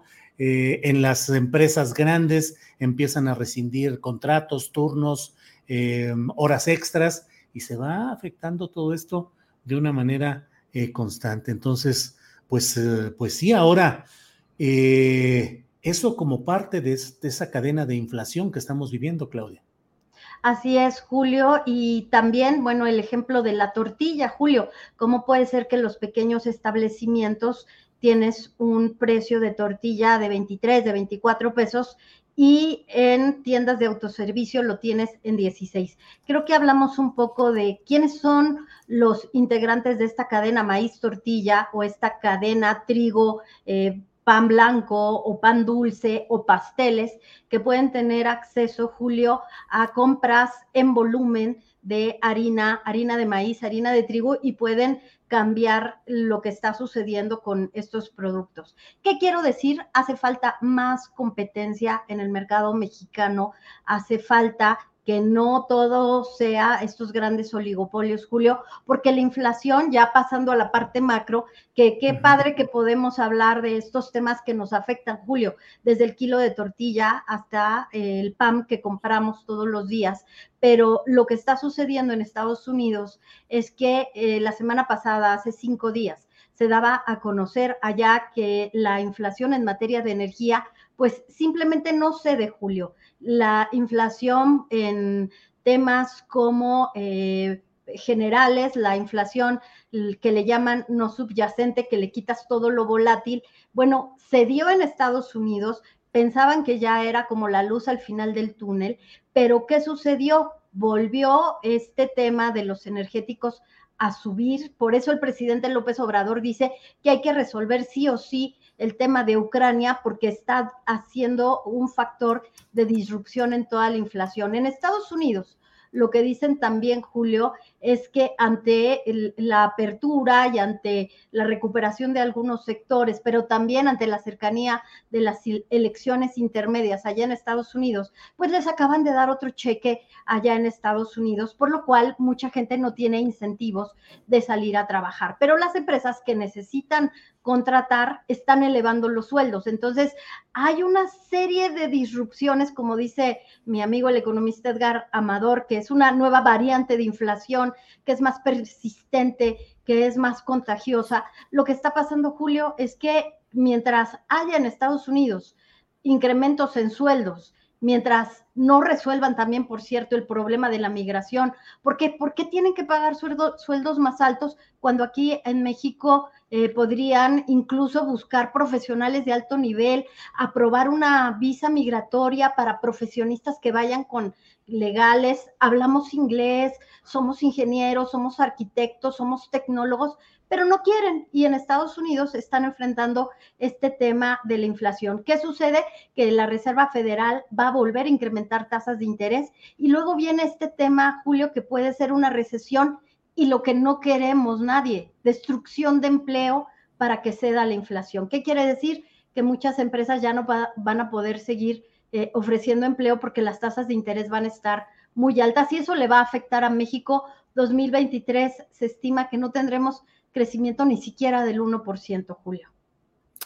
Híjole, pues sí, pues sí, digo, Claudia, con toda oportunidad y con detalle, eh, pues ha sido expresando y exponiendo todos los detalles de este proceso económico. No es ni que uno lo desee, ni que uno lo busque o lo invoque, es una realidad económica que va en un curso ahí y pues eh, lo que hacemos aquí es eh, tú en particular dar los datos, el contexto y el seguimiento de esta información. Claudia, pues a reserva de lo que desees agregar, agradecerte que en este día complicado y movido hayamos podido tener tu comentario y tu análisis económico a reserva de lo que desees agregar, Claudia. Gracias, Julio. No, pues te debía el dato de qué es lo que estaba pasando con el TEMEC, qué está pasando con las consultas, qué está sucediendo con la posibilidad de que se inicie un panel para resolución de controversias al estilo del que se abrió, por ejemplo, para el atún, donde México lo ganó, por cierto. Bueno, una fecha importante para que la pongamos ahí en la agenda es el 3 de octubre cuando se decida si estas consultas se quedan en consultas y se arreglan las cosas después de la visita del secretario de Estado norteamericano aquí a nuestro país o se convierten en un panel que tendría, Julio, pues varios meses para resolver si México viola o no viola el TEMEC en materia de energía. Y bueno, pues hay datos interesantes ahí en, el reportaje que, logré publicar en la revista Procesos sobre este tema, Julio, pero 3 de octubre, fecha importante y también lo que se tenía de defensa en el marco del Telecan y ahora no se tiene con el TEMEC, dos temas claves para este asunto de si México viola o no el Tratado de Libre Comercio. Claudia, muchas gracias. Antes de despedirnos, déjame pedirle a Andrés Ramírez que nos ponga la imagen de este reportaje de Tomás de la Rosa, pan dulce con inflación de 55% en Chetumal y caída en precios de 16% en Hermosillo. Entonces, bueno, pues ahí está para que quienes, quienes deseen verlo en la revista Fortuna, www.revistafortuna.com.mx y pueden adquirir el ejemplar pues en los kioscos, en las tiendas de, su, de autoservicio, en varios lugares. Así es que, pues ahí está, Claudia, y muchas gracias como siempre. Al contrario, Julio, y gracias por mostrar Revista Fortuna y recomendarnos. Un abrazo y pues para cualquier cosa estamos aquí al pendiente. Gracias, Claudia. Hasta luego. Bueno, vamos de inmediato con nuestro siguiente, nuestra siguiente entrevista. Eh, es eh, justamente con Viviana Mendoza. Ella es vocera del colectivo Hasta Encontrarte, que es el colectivo que puso en días pasados una manta enorme en la estela de luz. Viviana, buenas tardes. Hola a todos, un gusto saludarlos. Gracias por el espacio y por la visibilización de esta manta que para nosotros es de suma importancia, que no se olvide el trabajo de que fuimos a hacer allá de visibilización de la violencia que se está viviendo. Viviana, primero que nada, disculpe la tardanza en, iniciar la entrevista, pero este tema del uh, sismo nos trastocó todo. Le ruego disculpas por los minutos de espera, pero Viviana, eh, ¿no les han devuelto la manta como les uh, ofrecieron, Viviana? No, de hecho hoy quedaron de, que nos la iban a entregar, pero no nos quieren devolver las poleas y el equipo que utilizamos para subirla. Para nosotros es muy importante porque este material no solo lo usamos para subir esa manta, sino que la utilizamos también para nuestras búsquedas en campo, para rescatar a las personas de fosas clandestinas, algunas ha participado en rescates en vida, para nosotros es de suma importancia. No tenemos recursos para adquirir otra. Entonces le pedimos a los bomberos que por favor no, no se la queden, es de nosotras y es nuestro material de trabajo también. Viviana, em, ¿cómo se concibió esta idea de poner esa manta ahí en la estela de luz? Pues se concibió desde el día que desaparecieron a las personas aquí en Guanajuato de verdad que nosotros somos el ejemplo de, que esta estrategia es fallida. La mayoría de las desapariciones en Guanajuato comenzaron en esta guerra fallida contra el huachicol.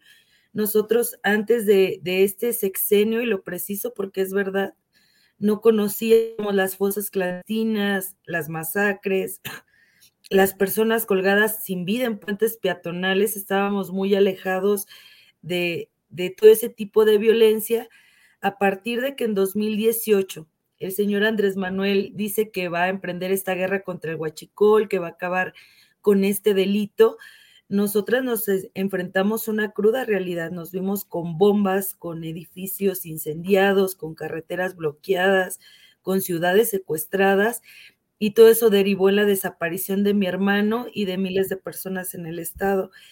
Eh, vimos cómo Guardia Nacional y Sedena empezaron a tomar nuestras calles y esto en lugar de fomentar la seguridad o de regresarnos la paz, pues incrementó incrementó los niveles de violencia de una manera atroz. Nosotras, la verdad, no teníamos idea del tema de la militarización, de seguridad pública, ni de leyes, ni de constitución, pero por las circunstancias nos, nos fuimos obligadas a aprender en el camino de todos estos temas que de verdad entre más conozco, menos desearía saber. Mm, es gravísimo lo que estamos viviendo y sobre todo nos dolía, nos duele mucho ver a diario este mensaje en las mañaneras donde se, donde se le trata de decir a la sociedad que eh, la guardia, los militares nos van a regresar la seguridad porque no hay otro camino. Debe de haber otro camino porque este camino no le funcionó al sexenio de Felipe Calderón, no le funcionó a Enrique Peña Nieto y no está funcionando aquí en el presente. Entonces, nosotras siempre hemos buscado como colectivo una manera de hacer visible lo que está pasando, de hacernos escuchar. En diciembre del año pasado le habíamos llevado fosas clandestinas a Palacio Nacional. Nadie nos abrió las puertas, nadie nos recibió por parte de la federación y ahí empezó. Dijimos, tenemos que buscar otra manera. Si las fosas no le abrieron los ojos y pudo ver el dolor de, nuestras caras, de las madres buscadoras, vamos a buscar otra manera. Y fue así que nació la idea de tomarle Estela por la paz. Aparte, fíjate lo significativo, nosotras descubrimos que Felipe Calderón había iniciado con esta guerra contra el narcotráfico y él había hecho esa escultura. Y ahora el presidente, el que hace en el pasado repudió y reprobó esa iniciativa de Felipe Calderón, ahora no solo la estaba replicando, sino que está violando la constitución y quiere pasar a Guardia Nacional a Sedena, lo que nos molesta muchísimo. O sea, el presupuesto que van a tener ahora son más de 200 mil millones anuales, un alrededor de 400 millones diarios. o, sea, no vislumbramos en qué cabeza cabe darle tanto poder al ejército para que nos sigan matando a diario y, y que no se atiendan otros problemas eh, como la Comisión de Atención a Víctimas en Guanajuato tiene 10 millones al año para atender a todas las víctimas del Estado. Ahí se ve la diferencia, nos molesta que no se vea la, drogadicción o la adicción a sustancias ilícitas como un problema de salud. Aquí en Guanajuato están reclutando a los jóvenes, los están matando nada más por ser adictos y se les revictimiza, se les criminaliza en lugar de ayudarles, porque ellos tienen un problema pues de salud tal cual. Entonces, así nació nuestra idea. Queríamos que fuera claro, que fuera contundente y, que dejara un poquito de huella y sobre todo que la gente nos escuchara. Es triste, mira, todos los políticos de cualquier partido tienen millones de pesos para dar sus mensajes. lo que ellos quieran decir, eso se escucha, ya hacen las mañaneras en Guanajuato tenemos toda la ciudad llena de espectaculares de Guanajuato, grandeza de México, que es más bien sería grandeza de impunidad. Y las víctimas no tenemos ni dinero ni los recursos para hacernos escuchar. Es muy, hay muy pocas probabilidades de que la gente te oiga, de que las autoridades te oigan. Entonces, cuando vamos a hacer algo, pues tratamos de que valga la pena porque pues dinero no hay. Casi todas las madres buscadoras del Estado no tienen trabajo, le cuidan a los nietos de sus hijas e hijos mientras los encontramos. Entonces dijimos, pues vamos a ahorrar, vamos a hacer la vaquita un buen tiempo, tenemos que hacer algo significativo y además decir que pues no fuimos solas, ¿verdad? Hubo activistas solidarios que, nos estuvieron apoyando en este sueño que, se llevó a cabo. Viviana, ahorros y eh, para este proyecto de la manta, ¿cuánto costó todo? Ay, no me atrevería a decirlo. La verdad sí costó bastante. Este, lo que pasa es que vivimos en un país donde la gente en lugar de fijarse que tienes un familiar desaparecido, te van a apuntar y te van a decir si tienen dinero para una manta, pero no saben todo lo que hay detrás de eso. O sea, así como tuvimos dinero para esa manta, también tenemos dinero para salir a buscar fosas clandestinas y eso es todos los días. Te estoy hablando de que la, de, de que la colectiva a diario sale a los cerros, a, casas particulares, porque aquí en Guanajuato se ve mucho de que los están dejando dentro de casas habitadas, pobladas, en colonias pobladas, y pues hacemos rifas, hacemos boteos. Un día antes de irnos a la Estela de la Luz a Ciudad de México, hicimos un boteo, estuvimos regalando dulces y si la gente quería, nos donaba una, una monedita hubo personas a las que les platicamos, pues queremos hacer esta actividad, no puedes decir nada si gustas apoyar, apóyanos, si no, nada más haz de cuenta que no escuchaste nada. Esto porque también se siente el peligro, ¿sabes? De ser asesinado o desaparecido por ir a hacer una manifestación de este tipo. Hay que recordar que a los estudiantes de Ayotzinapa los desapareció el ejército por manifestarse y hemos conocido a otras compañeras de otras luchas eh, que también las han desaparecido por levantar la voz. Entonces todo trató de ser como se crecía, pero fueron, ¿qué te puedo decir? Aproximadamente un año de trabajo. Las personas que escalaron se estuvieron preparando durante muchísimo tiempo, analizando la altura, las temperaturas, viendo cada detalle, cómo lo iban a subir, cuánto tiempo iban a tardar en llegar, si era viable que fueran a soportar tantos, tantas horas a esa altura estas dos personas solas, qué comida iban a llevar, la medicina, pero pues orgullosas de, estas dos personas porque cargaban en sus hombros, aparte de esta lona de, de, 80 kilos, cargaban el amor de 105 mil personas desaparecidas, de las miles y miles de víctimas de homicidio en el país, cargaban el, en el hombro el amor de, de, todas las madres que todos los días salen a buscar, de aquellas que ya a sus hijos sin vida, pero que siguen en la lucha, de, todas aquellas personas que son calladas y estoy segura que en el cielo las personas ya sin vida les reconocen y les agradecen infinitamente lo que se hizo el día 15 de septiembre. Viviana, escuché que se buscaba mantener eh, pues en secreto la identidad de las dos mujeres que subieron. ¿Así se ha mantenido o ya se dio a conocer o se dará a conocer más adelante la identidad de las dos mujeres?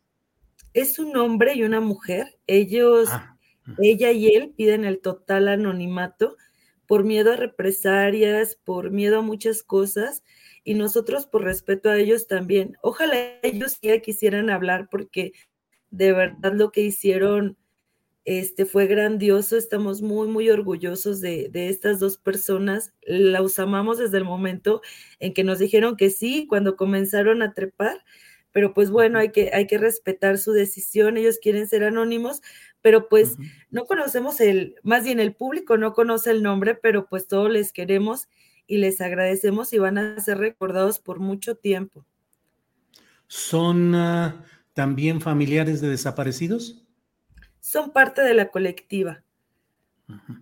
Eh, Viviana, no puedo dejar de decirle que hay muchos comentarios en el sentido de que se golpea al presidente López Obrador y a su proyecto de la Guardia Nacional, pues con un sentido político y que no hay reclamos, en este caso lo leo en el chat y debo decírselo, eh, pues de que no se toca o no se critica fuerte con la misma intensidad al gobernador panista del estado, al fiscal del estado, a las autoridades del estado. ¿Qué les responde Viviana? Que lamento mucho que no conozcan a la colectiva. Pueden meterse a la página de Twitter. Nosotras hace dos años nos manifestamos en contra del gobernador Diego Sinue y él nos acusó de lo que me está acusando la persona que hace esta pregunta. Él me acusó de ser del partido de Morena. Nos golpeó en la Glorieta Santa Fe, nos arrestó arbitrariamente hasta la fecha no se ha vuelto a reunir con nosotras. Nosotros sabemos del fiscal carnal que tenemos en Guanajuato, no lo queremos. Hemos pedido su renuncia muchísimas veces. Hemos señalado al Congreso Panista de Guanajuato de ser cómplices de tener ese fiscal asesino que tenemos en nuestras calles.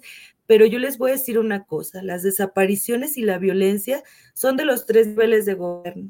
Y a mí y a mi lucha y al amor por encontrar a mi hermano, no nos metan en juegos políticos, porque así como le fuimos a poner la estela, la, la estela de la luz al señor Andrés Manuel, le hemos hecho unos plantones y manifestaciones al gobernador Diego Sinué, que también nos acusa de ser de otro partido político. Es muy triste que es es viable que los políticos te metan en este juego, pero que la gente te meta en este juego, la verdad es terrible. Eh, nos ven como, como si nos prostituyéramos o prostituyéramos nuestro dolor. Nosotros cuando vamos a exigirle a Andrés Manuel no vamos a atacar a su ídolo. No, señores, vamos a exigirle a un funcionario público como a cualquier otro. Y les voy a decir lo más importante y lo más triste, que tanto a Diego Siné como a Andrés Manuel les beneficia esta estrategia de seguridad. ¿Por qué? Porque Diego si no es, si pasa algo malo, si nos siguen matando, él dice, es culpa de la federación. Es el Andrés Manuel el que está militarizando al país. A mí ni me echen la culpa y se lava las manos. Y Andrés Manuel vende esta falsa percepción de seguridad inexistente. Entonces las víctimas siempre quedamos en medio, en medio de la sociedad, los panistas y los morenistas el medio de las autoridades panistas, morinistas o del partido que se le llame. Nosotras, nuestra es contra cualquier autoridad. Nosotras nunca hemos criticado a Andrés Manuel si es buen padre, si es buen hermano, si es buen amigo, ni a Diego si no es tampoco, pero a los dos son funcionarios públicos. Y dos funcionarios que se comprometieron a regresar la paz al país y al Estado. Entonces, yo le pediría al público que a las víctimas a las personas que tenemos un familiar desaparecido no nos metan en sus dilemas. Nosotros entendemos que, que todo, cualquier gobernador o presidente tenga simpatizantes, pero hay que abrir los ojos a la realidad. La realidad es que en el sexenio, en este sexenio desaparecieron a mi hermano y mi hermano era simpatizante de Andrés Manuel López Obrador.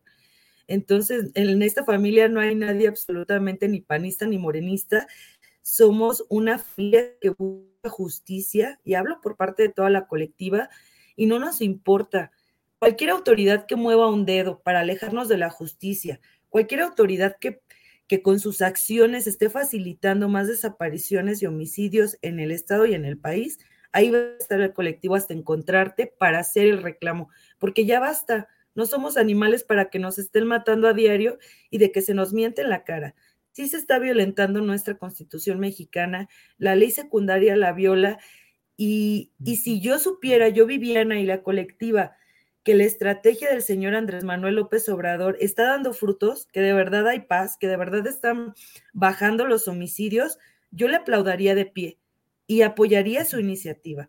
Pero la realidad es que en Guanajuato hay más de 11 mil elementos de Guardia Nacional y Sedena. ¿Y qué han hecho? Matar a un estudiante de la Universidad de Guanajuato que han hecho desaparecer a Sergio Banda Delgado en manos de la Marina Armada de México, que hacen acordonar el área donde están los cuerpos mutilados, hechos pedazos de nuestros desaparecidos. Esos son los resultados que quieren defender. Yo no, señores, y les voy a pedir por favor que al colectivo y a las madres buscadoras no nos metan en juegos políticos y revisen las redes sociales. O sea, a Carlos Amarripa le hemos hecho megamarchas, no nos quiere ver ni en pintura. Diego Sinue tampoco, o sea, ¿a dónde nos tiran? No nos quieren allá Andrés Manuel, no nos quiere Diego Sinue, no nos quiere Samarripa, pues nosotros le vamos a seguir exigiendo a los tres porque los tres son responsables. Viviana, a reserva de lo que desea agregar, yo le agradezco la oportunidad de platicar en esta ocasión, Viviana Mendoza. No, gracias a ti, de verdad, este, pedirle a la gente que sea más empática. No esperen a que sea su hijo o hija quien esté desaparecido, quien haya sido levantado por Guardia Nacional o Marina para que logren comprender. Hay que checar las redes sociales de todas las madres buscadoras del país, analizar de verdad lo que está pasando, ver que cuando hay más presencia militar hay más violencia y es lo que queremos evitar. Hay que arropar a nuestras juventudes, a nuestras niñas y niños, formarlos y hay que buscar alternativas para salir de esta barbarie en la que estamos viviendo y pues de violencia y no más desaparecidos en el país. Viviana Mendoza, vocera del colectivo Hasta Encontrarte. Muchas gracias y seguimos en contacto. Gracias, Viviana. Gracias, buen día a todos.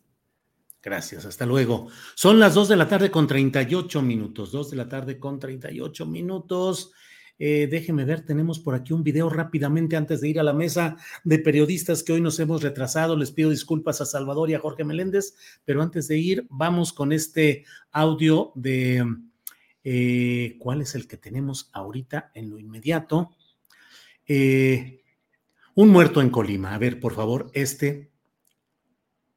Entonces, en Manzanillo, sí, este, una persona perdió la vida porque se cayó una barda. It's that time of the year. Your vacation is coming up. You can already hear the beach waves, feel the warm breeze, relax, and think about work. You really, really want it all to work out while you're away. Monday.com gives you and the team that peace of mind. When all work is on one platform and everyone's in sync, things just flow wherever you are.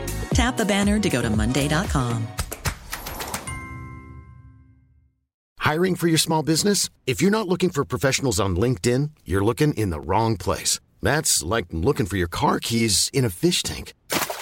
LinkedIn helps you hire professionals you can't find anywhere else, even those who aren't actively searching for a new job but might be open to the perfect role. In a given month, over 70% of LinkedIn users don't even visit other leading job sites. So start looking in the right place. With LinkedIn, you can hire professionals like a professional. Post your free job on linkedin.com slash people today. De la tienda Cope. Sí. Bueno, hay que seguir, almirante, este, recabando toda la información y el auxilio, estar pendientes. Bueno, bueno. Hasta luego, almirante. Adiós, adiós. Bueno, pues es esta información del presidente de la República sobre un muerto eh, por la caída de una barda en un centro comercial en Manzanillo, Colima. Son las 2 de la tarde con 39 minutos y están con nosotros nuestros compañeros periodistas. Jorge Meléndez Preciado, buenas tardes, Jorge. Hola, Julio. Hola, Salvador. El caminante. Y sí, ahí lo tienes. Gracias, Jorge. Salvador Frausto, buenas tardes. Hola, Julio. Hola, Jorge. Muy buenas eh, tardes. Pues me atrapan en el, en el, coche en esta ocasión, pero bueno, pues este 19S tan eh, complicado que se nos ha convertido a los mexicanos. Salvador, bueno, Salvador y Jorge, disculpen por favor la tardanza de estos minutos. No, hombre, Saben no que problema. procuramos estar lo más, uh, lo más sí. a tiempo, pero bueno, hoy todo ha sido trastocado. Salvador, ¿cómo vas? ¿Cómo viviste? ¿Qué has visto respecto a este sismo increíblemente reiterativo en términos cronológicos, Salvador. Sí, bueno, pues eh, no lo podíamos eh, creer, me, to me tomó en, en, mi casa preparándome para salir hacia, hacia el periódico y para tomar ahí la, la llamada con ustedes. Y eh, pues como acababa de pasar el simulacro, pensé que era un error el tema de la, de la alarma sísmica apenas eh, varios minutos después, unos 40, 45 minutos eh, después de que eh, estuvo el simulacro en la Ciudad de México y en otros lugares del país. Y bueno, pues en el mundo de las coincidencias, de las casualidades, pues parecería imposible que casi a la misma hora que en el 2017 ocurriera este sismo, que por lo que vemos, pues tiene un saldo pues no tan grave, salvo la persona que perdió la vida lamentablemente en, Colima, pues los eh, saldos de este sismo eh, parecen ser nada más de daños en, edificios, algunas cuarteaduras, venía yo en el, en el carro manejando y veo personas eh, nerviosas en los parques, concentradas y mucha gente de protección civil revisando los, las estructuras de los edificios. Pues como, como debe ocurrir, como deben ser las medidas que una ciudad como esta pues ya tiene eh, pues eh, resortes veloces para poder revisar la ciudad y encontrar eh, algunas fallas y algunos desperfectos, pues sí se ven algunos nerviosismos y se ven algunas cuarteaduras en algunos, en algunos edificios, Julio, lo que he alcanzado a ver en este trayecto hacia, hacia seguir con mis labores del día, pues. Claro, gracias, eh, Salvador. Jorge Meléndez, ¿cómo te fue con todo esto y cuáles son tus primeras reflexiones? Pues acá en Puebla, donde estoy, no parece que haya sucedido nada grave. Simplemente el pánico que es lógico, sobre todo en los que hemos estado en otros eh, sismos de esta o de mayor magnitud.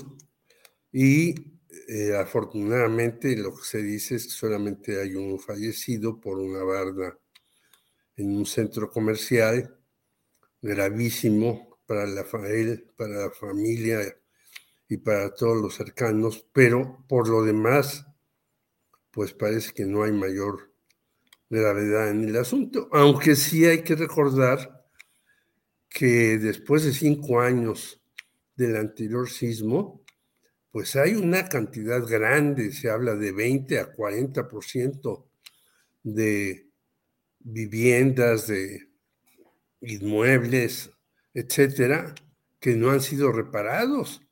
Y entonces uno dice, ah, caray, después de tantos años, pues mucha gente sigue padeciendo esos problemas de el sismo de aquel momento y eso es gravísimo porque cuando vives fuera y yo lo he hecho por diversas razones, entre ellas por el periodismo, pues no es lo mismo que estar en tu casa ahí con la acompañado con tus familiares. Y luego mucha gente vivió. Yo me acuerdo los eh, que vivieron en Tlalpan, donde se cayeron eh, unos edificios que vivieron meses en carpas de lona. Y es tremendo eso. Parece que no, pero solamente cuando te cambia la vida de una o de otra manera, por un accidente, por un problema, por una dificultad mayor, te das cuenta de todo lo que te pierdes o de todo lo que sufres por esas circunstancias.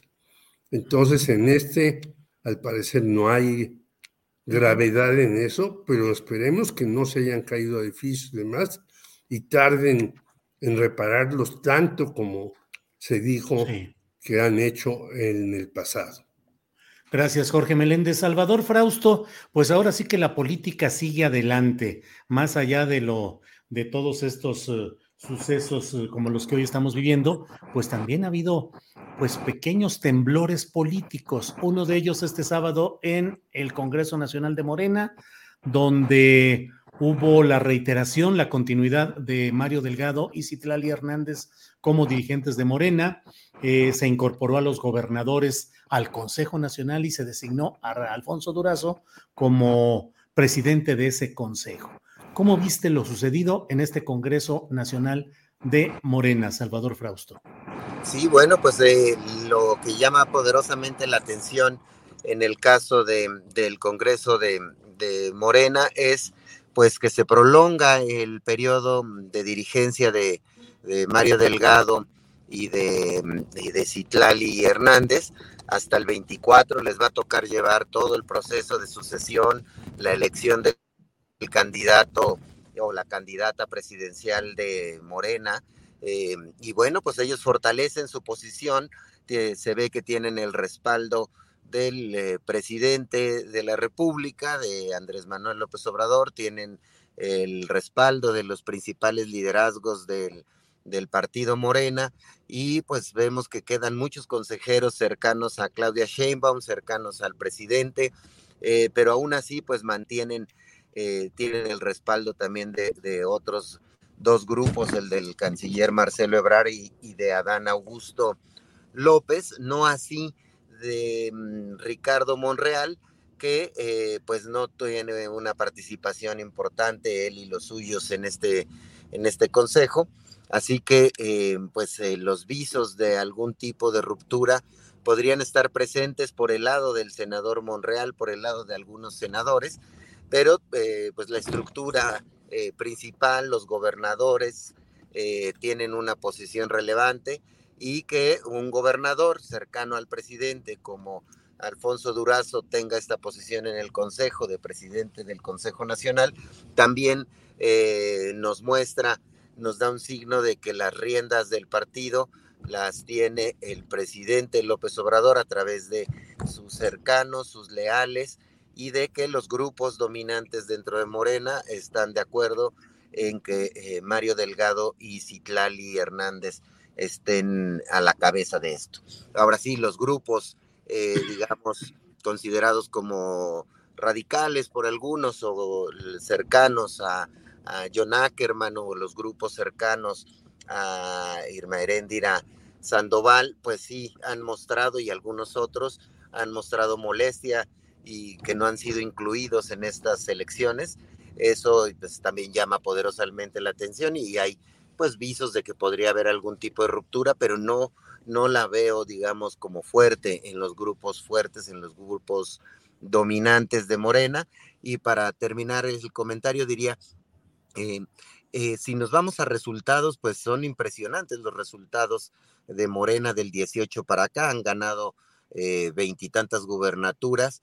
Eh, y eh, en ese sentido de eficacia electoral, pues hay una fuerza y un músculo en la dirigencia de Mario Delgado y de Citlali, eh, por una parte, y por otra parte, bueno, pues los tambores de ruptura que hay y los gritos y sombrerazos, pues sí, están ahí, están ahí presentes. Sin embargo, em, digamos que dominó la unidad de los grupos dominantes dentro, dentro de, Morena este fin de semana, Julio. Gracias, Salvador. Jorge Meléndez, ¿qué opinas del Congreso Nacional de, Moreno, de Morena, la designación de Alfonso Durazo como presidente del Consejo, el papel de los gobernadores? Eh, ¿Qué opinas del Congreso en general, Jorge? Pues a mí se me hace muy soviético esto de incorporar a los gobernadores. Y yo ya no sé, porque he recibido diferentes eh, informaciones si Morena seguirá diciéndose de izquierda o no. Algunos me dijeron que sí, que se seguirá diciendo de izquierda, otros me dicen que no.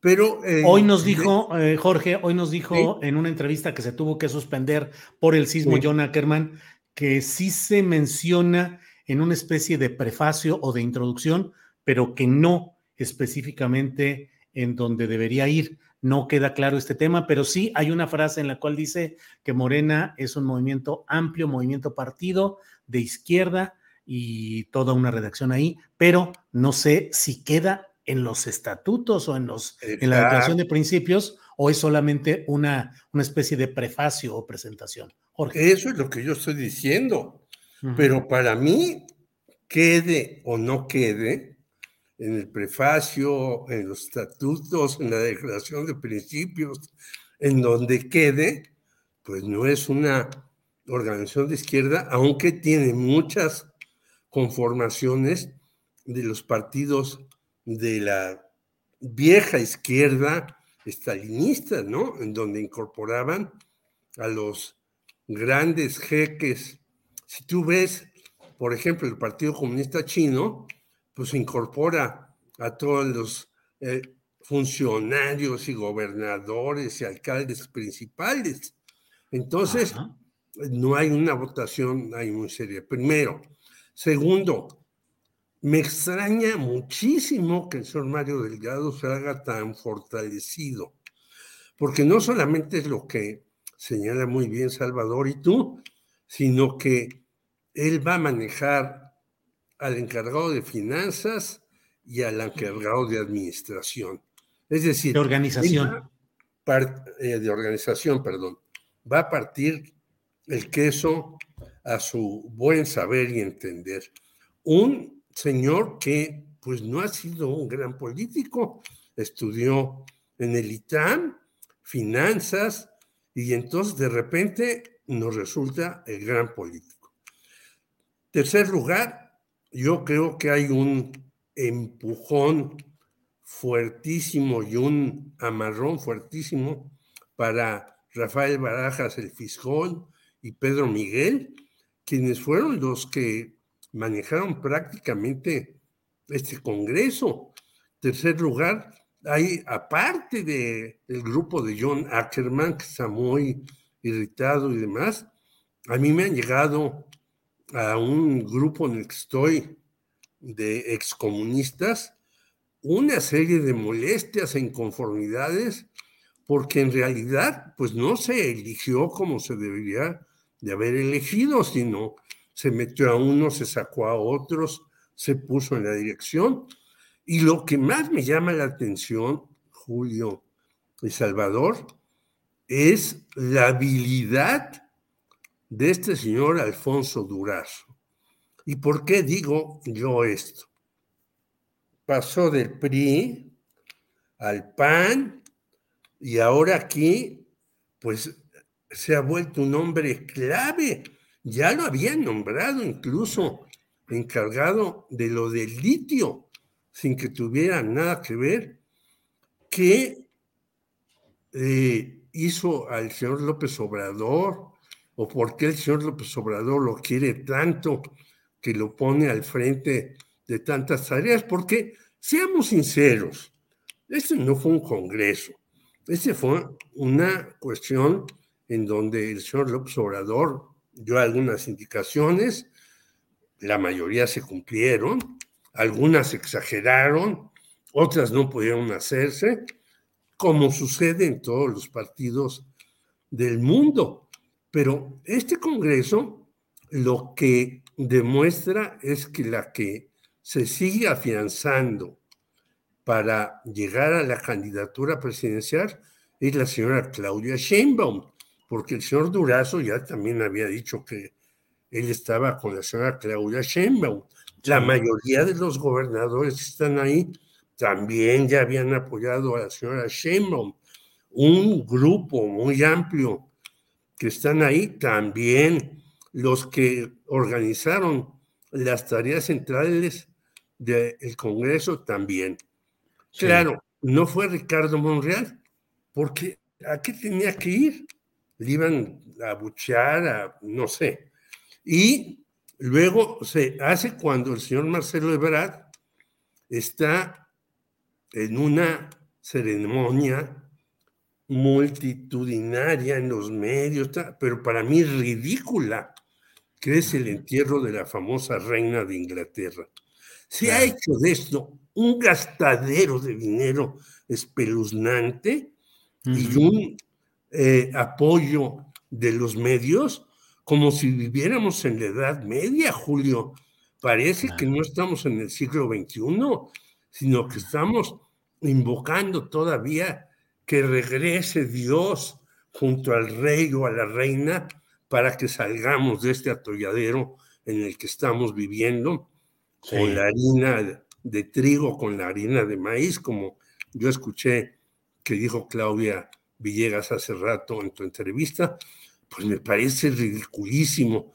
Entonces creo que el encuentro de Morena refrenda a Claudia Sheinbaum, posiciona como nadie al señor Durazo y le da el aval incondicional al señor Mario Delgado para que haga y deshaga dentro del Congreso, a pesar de que el señor Alterman diga que pues está inconforme nuevamente.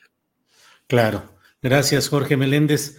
Eh, pues sí, una de las cosas eh, eh, que estamos atentos es viendo cómo se van a procesar en la práctica política los acuerdos de ese Congreso Nacional, que en esencia efectivamente pues dan la mayor fuerza política a los gobernadores, que se coloca Alfonso Durazo como una especie de órgano de control interno, una especie de contraloría, porque va a tener la posibilidad él de procesar, de ser correa de transmisión, pues de la superioridad política hacia él, para que a su vez los gobernadores, que son el verdadero poder que se ha institucionalizado en Morena, pues los, gobernadores son los que... Va a ser como una especie de conago de Morena, así como antes había la, conferencia. O como Soviet Supremo de Morena, ¿no? Claro.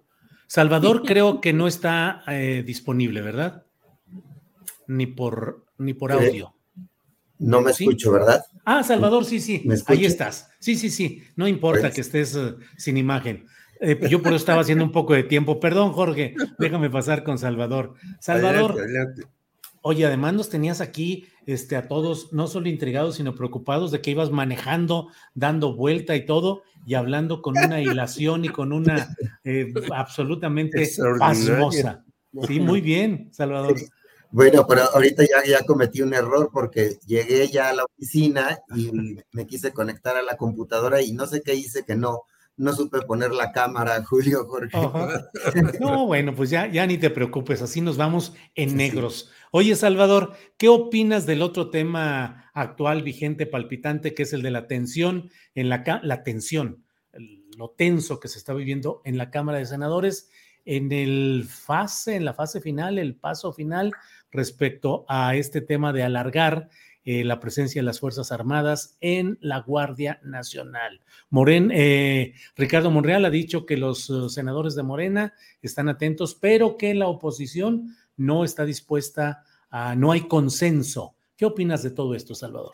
Eh, bueno, pues sí, la Guardia Nacional vino a, a mover completamente escenarios, los escenarios políticos del país porque por un lado partió al PRI eh, en dos sectores eh, visiblemente eh, enconados, por una parte el de Moreira en la Cámara de Diputados y el propio Alito, que pues todo parece indicar que finalmente los martes del jaguar y los escándalos le doblaron las manos y está apoyando a Morena en el tema de la Guardia Nacional, al igual que que Moreira en la Cámara de Diputados, pero ahora el asunto va al Senado, donde el líder de los senadores del PRI, eh, Miguel Ángel Osorio Chong, y un sector importante de este partido, eh, dicen que van a votar en contra. Entonces a, Morena le faltarían más o menos unos 10 votos que tendrían que provenir o, de, o del PRI o probablemente de, bueno, se ve muy lejano, pero digamos,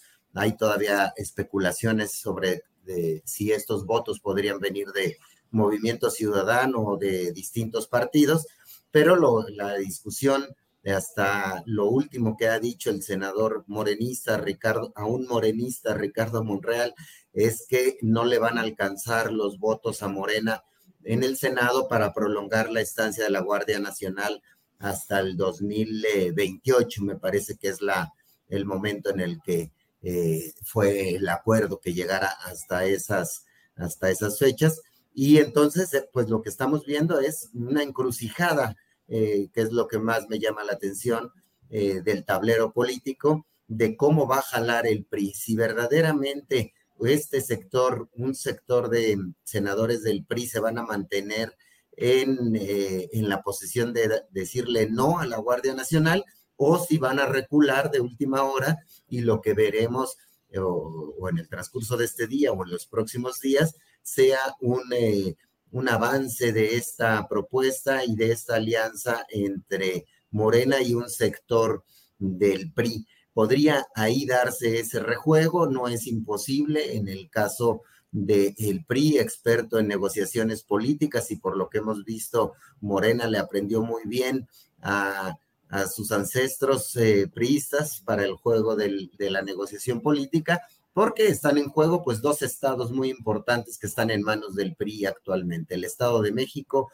y Coahuila, eh, que se disputan el próximo año. Probablemente si se pone sobre la mesa esas, eh, esas dos gubernaturas, veamos algún escenario en el que el PRI cambie de, de posición de última hora. También, bueno, pues están lo que se ha mencionado, los expedientes que han salido sobre priistas rebeldes como Alito, pues podrían tocar eventualmente a la puerta de personajes como Miguel Ángel Osorio Chong, que no es un eh, senador prístino con una carrera intachable, ya ha tenido en el pasado algunos escándalos vinculados con la corrupción, así que si tocan esos expedientes a la puerta de la oficina de su oficina en el Senado, pues no ve, podemos ver a, algunos senadores del PRI cambiando su discurso en las próximas horas o en los próximos días. Así que es de esas eh, escenas, escenarios políticos que uno paga por ver eh, y hay que sacar las palomitas con esta discusión sobre la Guardia nacional que va a seguir dando, dando de qué hablar en los próximos días y en las próximas horas, eh, querido Julio y querido Jorge. Gracias, Salvador. Oye, Salvador, nada más para confirmar que tú eres un hombre eh, de emociones y de retos. Manejaste espléndidamente y fuiste hablando espléndidamente a pesar de todos los retos que implica ir en la Ciudad de México rumbo a tu destino. Y ahora que llegaste ya al destino donde hay seguridad y aparentemente pues ya todo en orden, ya tienes el problema de la cámara. Demuestra que eres un hombre que te gustan los retos y las emociones fuertes, Salvador. ¿Cómo, Julio? No sé, yo venía apurándome con la expectativa de ver eh, a Jorge de Barba Roja, como habíamos quedado. Pero traigo, traigo lentes naranja. Ah, ah, que veas que no cumplí con la barba, pero sí con los lentes naranja. un poco azules, como tu barba. Gracias, Sari.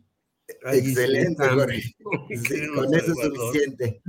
Gracias, Salvador. Déjame ir ahora con Jorge. Jorge, ¿qué opinas de este tema de el procesamiento en el Senado de la mm, iniciativa priista ya aprobada en la Cámara de Diputados para alargar la presencia de las Fuerzas Armadas en la Guardia Nacional? ¿Qué opinas de todo este enredo de votos, no votos, presiones, Morena, Osorio Chong, etcétera, Jorge Meléndez? Bueno, ya dos o tres eh, senadores priistas, Añorme y dos más ya dijeron que van a votar por eso.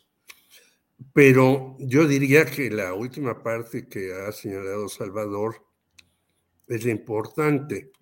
Aunque antes me quiero eh, referir a Monreal.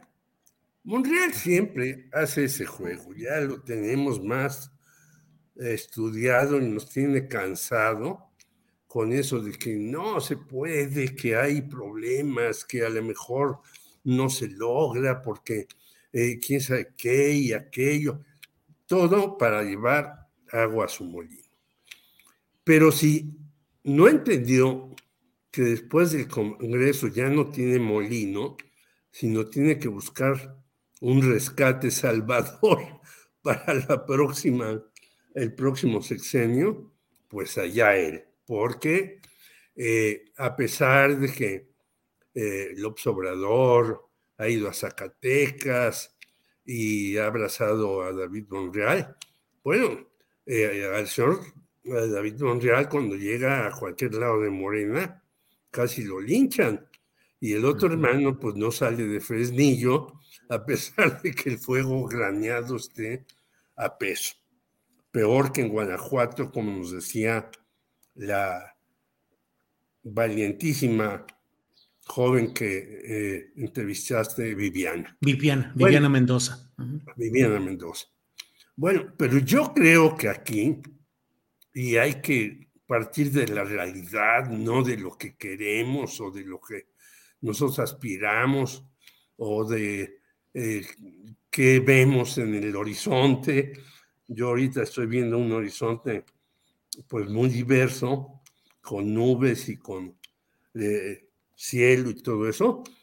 Aquí se va a resolver esto por lo que señala Salvador de los expedientes. Y no solamente Osorio Chong. Hay un montón de gente eh, en el Senado perista que tienen expedientes ellos o su familia o sus eh, conocidos o sus cercanos, sus, todo eso.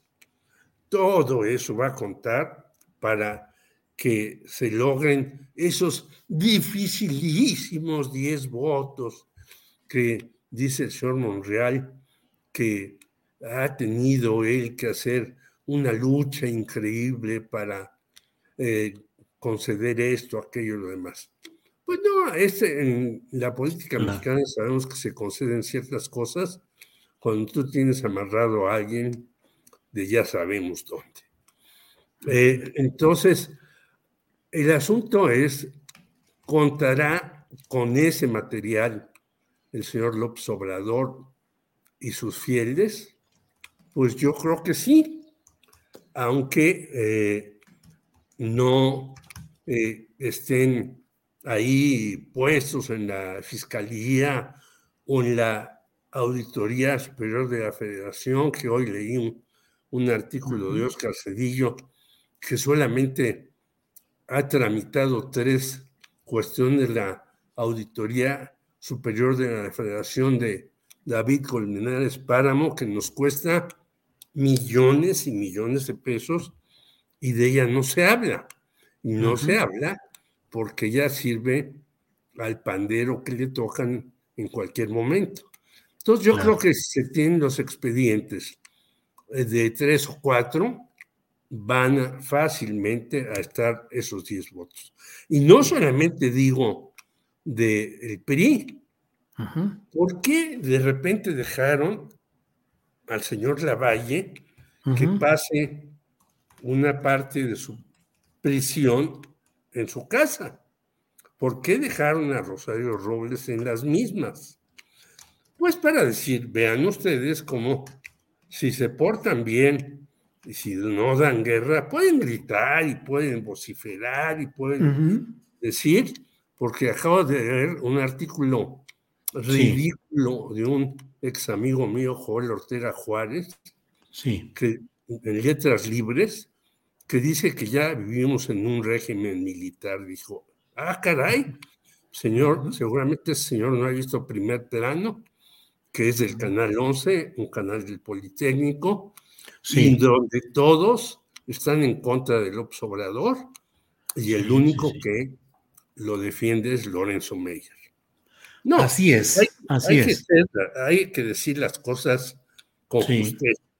En, en ese aspecto, eh, no estamos en un régimen militar. Que sea Claro. militarizado el, el régimen, no porque llegue la Guardia Nacional al ejército, por Dios, Sí. sino en el aeropuerto, en medicina, es cierto. Claro. Entonces yo Bien. creo que sí van a conseguirse con dificultades, no es tan fácil también, Sí. porque la gente piensa que es muy sencillo esto, pero van a conseguirse y se va a hacer lo que se propuso López Obrador. Ahora, veamos qué Sí. resultados dan y por eso regreso a doña Viviana, a la Claro. que le mando un aplauso y mis respetos. Gracias, Jorge Meléndez Preciado. Em, Salvador Frausto, estamos ya en la parte final, son las 3 de la tarde con nueve minutitos. Así es que, Salvador, lo que quieras agregar ya en esta parte final, por favor. Sí, bueno, pues eh, asuntos eh, que vienen en la semana, pues sin duda está la discusión en el Senado de la Guardia Nacional, pero también uno de los asuntos que reportábamos hoy en Milenio sobre esta alianza que tienen eh, el- la Unión Tepito y el Cártel Jalisco Nueva Generación en el Estado de México, que está dando de qué hablar, porque es decir, ya está con un pie en esa zona de la, de la Ciudad de México, eh, digo, perdón, del Estado de México y de la zona conurbada con la Ciudad de México, entonces habrá que seguir con atención las acciones que se sigan de esa alianza en esto- entre estos dos grupos criminales, por una parte, y por otra parte, en los próximos días vamos a, a- a dar a conocer cómo le ha ido al reporte de, de entrega de armas por parte de los ciudadanos. Recuerdan que, que ha sido muy eh, sonoro este programa de invitar a los ciudadanos a que entreguen sus, sus armas. Bueno, pues este programa les eh, puedo ir adelantando que ha ido como a, a la baja. Entonces revisamos esa, esa política y algo está pasando en el país que muchos de los ciudadanos ya no quieren estar entregando a cambio de electrodomésticos y de otro tipo de, de bienes las armas eh, que, que tenían en su poder y que aparentemente pues no, no son para que las estén usando. Pero bueno, pues eh, tendremos una semana movida, muy activa, como la, la anunció el senador Ricardo Monreal y estaremos eh, eh, aquí el próximo lunes compartiendo el espacio con, con ustedes, queridos Julio y Jorge. Gracias, Salvador. Gracias, Jorge Meléndez. Ya estamos en la parte final. Uno o dos minutitos de la parte final, lo que desees agregar, por favor, Jorge. Pues sí, yo, yo coincido que esto va a ser lo fundamental, lo de el Senado, es una decisión muy importante, eh, va a llevarse todo el tiempo y demás. Y nosotros hoy en la hora del amigo tenemos una exclusiva con un señor al que yo sí respeto total y absolutamente, don Pepe Mujica, el que fue presidente de Uruguay, que me parece un tipo eh, formidable que deberían los políticos no solamente de nombrarlo, de invitarlo, de saludarlo, de apapacharlo, demás, sino seguir su ejemplo, que es decir, el señor terminó su periodo, se fue a su casa, sigue todavía cosechando en su milpita, sigue con su bochito que le han querido comprar en varios millones de dólares y que él no lo vende, y sigue siendo un hombre muy respetado y respetable en todo el mundo, porque supo ganárselo toda la vida. Fue guerrillero,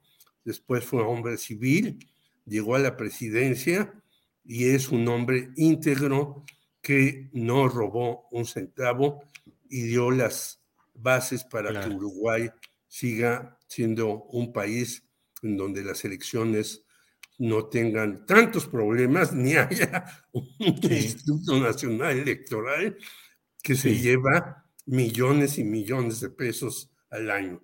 Mis respetos para esas personas porque me parece que nos dan un ejemplo inconmensurable y en la hora del amigo estará con nosotros don Pepe Mujica.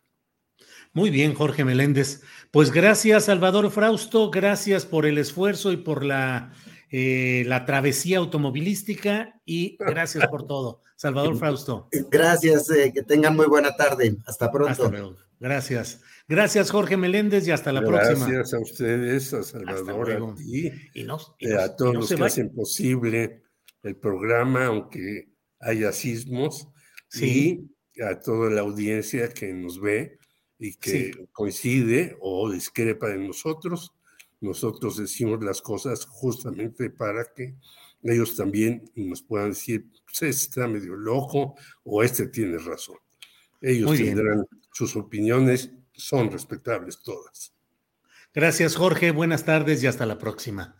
no se vaya porque estamos ya con Adriana Buentello. Adriana Buentello que nos tiene eh, información y además, Adriana, buenas tardes. no, pues no son muy buenas, la verdad. Tardes, entonces nada más. Adriana, tardes. Y vas a decir, no, tampoco tarde, porque sí entramos a tiempo. No, Adriana, ¿cómo te fue? Déjame, déjame, le, llamo al señor del pan. Qué bárbaro, porque nos tiene que traer como cinco kilos de bolillo. Ahí puso hace rato Poncho Gutiérrez en el Twitter que cerraron temprano hoy todas las panaderías en la Ciudad de México porque en cinco minutos agotaron todas las existencias. No, no, qué horror. Julio, esto es eh, eh, no nada más rarísimo, o sea, eh, es que creo que en español no significa lo mismo bizarre, porque lo hemos traducido creo que mal, pero, o sea, no, no sé, o sea, tiene que haber una explicación lógica para algo así.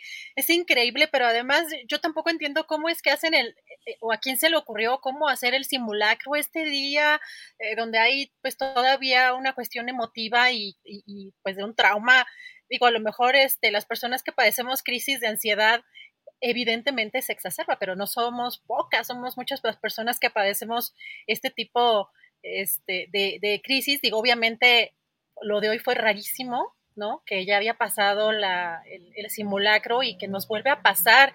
Pues y fíjate que eh, lo terrible, Julio, es que me logré conectar mucho tiempo después. Y lo, lo, increíble es que los servicios, o sea, ya dependemos del Internet y no hay otra manera de comunicarse. No hay otra manera de comunicarse. Ya las líneas fijas en su mayoría son también eh, dependientes de Internet. Entonces estuve como media hora fácil sin tener manera de comunicarme, no había servicio ni telefónico ni de Internet. Este, no sé si también tienen que ver algunas de las compañías, pero increíble que a estas alturas, Julio, por un sismo estemos incomunicados tanto tiempo. Pues sí, porque realmente fueron los minutos complicados en los cuales, por ejemplo, no teníamos comunicación contigo y bueno, lo que alcanzábamos a saber era que finalmente no había eh, daños eh, perceptibles en lo inmediato en la ciudad, pero bueno, desde luego que está la angustia de saber qué sucedió. Pero Mira lo que son las cosas, Adriana. Eh, en el Universal viene una entrevista con José Luis Mateos, físico de la UNAM, para le preguntaron qué posibilidades hay de que tres sismos de gran magnitud tengan lugar un mismo día. Y dice el experto que la probabilidad es de 0.0000751%. O sea, así, así. ¿Cómo se dan estas cosas? De veras, que es para hoy hasta eh, Jacaranda Correa dijo, volví a creer en Dios, porque de pronto, pues las cosas se ponen tan complicadas que dices, ¿cómo es posible que se encadene todo esto así?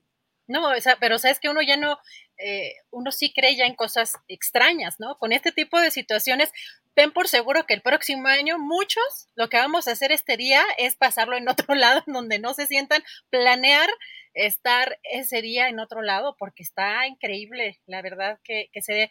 Bueno, además te voy a decir una cosa, que como no se, o sea, no se escuchó la alerta, sino ya que estaba temblando, de hecho, estaba Tú, tú, le dijiste o no sé, tú lo sentiste allá, ¿verdad? Sí, acá pegó, estaba yo y empecé a sentir todo y como yo ya he vivido otros antes, pues dije, qué raro, porque acá en Guadalajara son, de hecho, se supone que no pegan tan fuerte o que no hay, se siente muy leve y de repente empecé y estaba hablando con, con Ackerman y de repente hasta que dije, bueno, ¿sabes qué? Ackerman, vamos a cortarle aquí. Yo me pasé, yo creo que unos 25, 30 segundos sintiendo el movimiento y todo, pero dije, bueno, a ver si se quita rápido. Y no, bueno, pues adiosito, Ackerman. Eh, Andrés, que Andrés fue eh, héroe de la transmisión, este, le dije, Andrés, pon ahí unas eh, cortinillas y ahorita regresamos y las puso y ahí se mantuvo todo en orden y ya salimos adelante. Eso es, eso es lo que pasó. yo no me di cuenta, ah, fíjate lo chistoso también que uno, o sea, ya estás como muy mentalizado de no va a pasar, acaba de pasar, o sea, mentalízate en la alerta sísmica y empiezas a decir, y yo ya tenía unos minutos o unos segundos de haber visto como que la puerta se balanceaba, pero dije, a lo mejor es el aire, ¿no? Que está, está entrando aire, no lo sentía a lo mejor y está haciendo ese balanceo de la, de la puerta, pero cuando dijiste y, terminaste o, pausaste la entrevista, pues yo ya no podía ni pararme. Entonces, cuando, en cuanto pude, pues agarré al Alvin, que ya sabes que a estas horas está bajo de las cobijas, este, y dije, bueno, ¿qué hago? Pues si ya está temblando, y la verdad es que tengo más cerca la azotea que el, este, y sobre todo porque es una, son escaleras muy oscuras y, y, muy angostas, decidí subir a la azotea y dije, bueno, creo que ya está bajando y ya terminé por salir, pero Julio, qué impresión que, o sea, estén pasando estas cosas. Ahora, eh, se sintió este sismo en muchos lugares, pero fíjate, vamos a escuchar ahorita eh, de la última información que les tenemos, ya ajustaron las autoridades el sismo a 7.7 grados. Esto lo eh, ajustaron en este comité que se acaba de llevar eh, a, cabo hace unos momentos, Nacional de Emergencias, Protección Civil Federal y también el sismológico ajustaron ya la intensidad del sismo. Si te parece, Julio, vamos a escuchar qué fue lo que dijeron. Recibidos ya con toda la longitud de los sismogramas, tenemos que mencionar que la estimación de magnitud MW cambió a 7.7. Esa es la estimación eh, que tenemos con los últimos datos obtenidos, 7.7. Así lo informamos a la población. Muy bien, retomo por favor el dato. El doctor Arturo Iglesias Mendoza, jefe del Servicio Sismológico Nacional, siendo las 14:46 horas del 19 de septiembre de 2022, nos reporta el sismo de 7.5, 7, 7.7 a las 13.05 horas, siendo el epicentro en Cualcomán, Michoacán. Híjole, Julio, 7.7. Ay, qué bárbaro. Pero bueno, ya después de como 5 kilos de bolillo, de regreso sí 5 kilos más también, pero, pero qué bárbaro, Julio. Bueno, afortunadamente también hace un rato dieron a conocer eh, Protección Civil que, em, pues, no, bueno, tras el centro de alerta de tsunamis de la Secretaría Marina, bueno, en este centro también de alerta de tsunamis, dan a conocer que no se espera por este sismo la generación de variaciones en el nivel del mar debido a la ubicación del epicentro. Y otras de las cosas también curiosas, es que hoy en la conferencia de prensa de Claudia Sheinbaum, algo de lo que le preguntaron es si eh, habría posibilidad o si este, se cambiaría la fecha del, del simulacro y dijo que pues se podría evaluar, pero también la jefa de gobierno Claudia Sheinbaum Julio dijo que pues no hay nada que diga que el 19 de septiembre es un día especial para que haya un sismo, pero pues con estas experiencias tan extrañas, pues, la verdad es que uno no sabe qué pensar, ¿no? Sí, sí, sí, realmente mucha gente en el en el en el chat dice, es que hay que declarar eh, día eh, feriado el 19 de septiembre, hay que quitar el 19 de septiembre del calendario, bla, bla, bla. Pero bueno, es que al menos conforme lo que hemos sabido hasta ahora, lo que nos dicen los científicos, pues son impredecibles los sismos, pero aquí en nuestro México, donde efectivamente, como dice, se usa mucho ese término de bizarro en el sentido de algo este, raro, extraño, aberrante, eh, pero es una traducción, en, en realidad quiere decir gallardo, valiente, generoso, aunque ya la Real Academia Española ya puso en una tercera acepción algo así como, como raro fuera de lo ordinario. Pero bueno, pues sí se pone muy increíble y muy para novelas negras y de ciencia ficción y de lo que quieras, cómo se produce esto un cinco años después y casi en la misma hora. Bueno, solo en México, Adriana.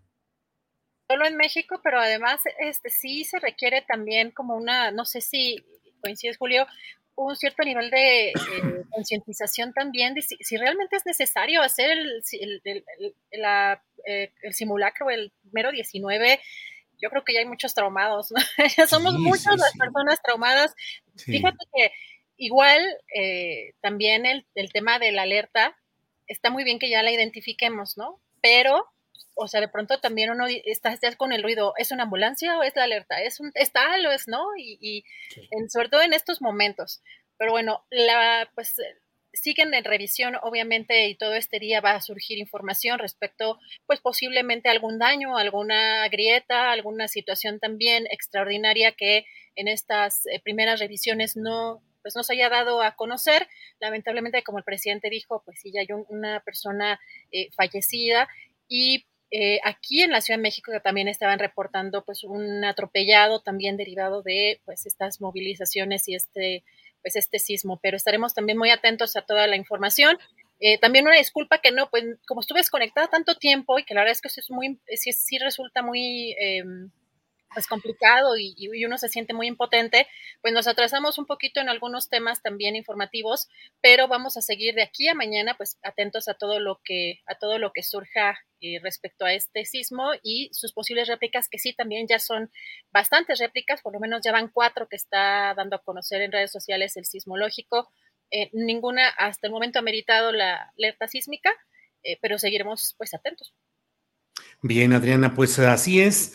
Eh, leo en un resumen que está haciendo Milenio de las notas más recientes relacionados con el sismo, descartan daños en el Hospital Juárez de México, en la Ciudad de México. No hubo ni daños estructurales, ni a equipos, ni a la atención de pacientes en el Hospital Juárez de la Ciudad de México. La Comisión Federal de Electricidad reporta afectaciones a 9.8% de los usuarios en seis estados. Eh, que son el Estado de México, Ciudad de México, Colima, Michoacán y Jalisco. Y dice que se ha restablecido el servicio al 30%. Eh, desalojaron también el Palacio de San Lázaro y aplazan la sesión luego de este sismo. 76 réplicas de sismo en Michoacán, informa la Coordinadora Nacional de Protección Civil. Pues mucha información que iremos viendo y compartiendo. Y bueno, pues Adriana, habrá hoy videocharla estremecida en esta noche, en lugar de astillada, platicaremos de estos y otros temas. Y bueno, pues gracias a la audiencia, gracias a la tripulación astillero, gracias Andrés Ramírez, gracias Adriana y seguimos preparando el siguiente programa. Gracias Julio, gracias a todos. Buen provecho hasta mañana.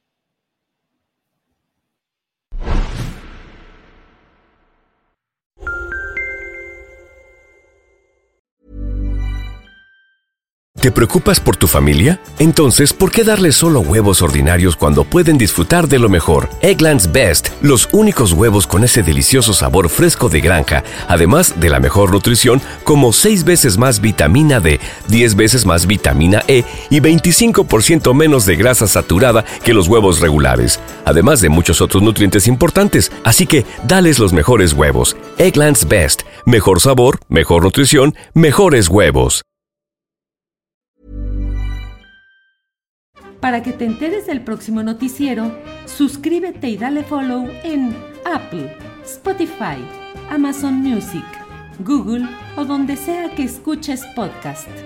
Te invitamos a visitar nuestra página julioastillero.com.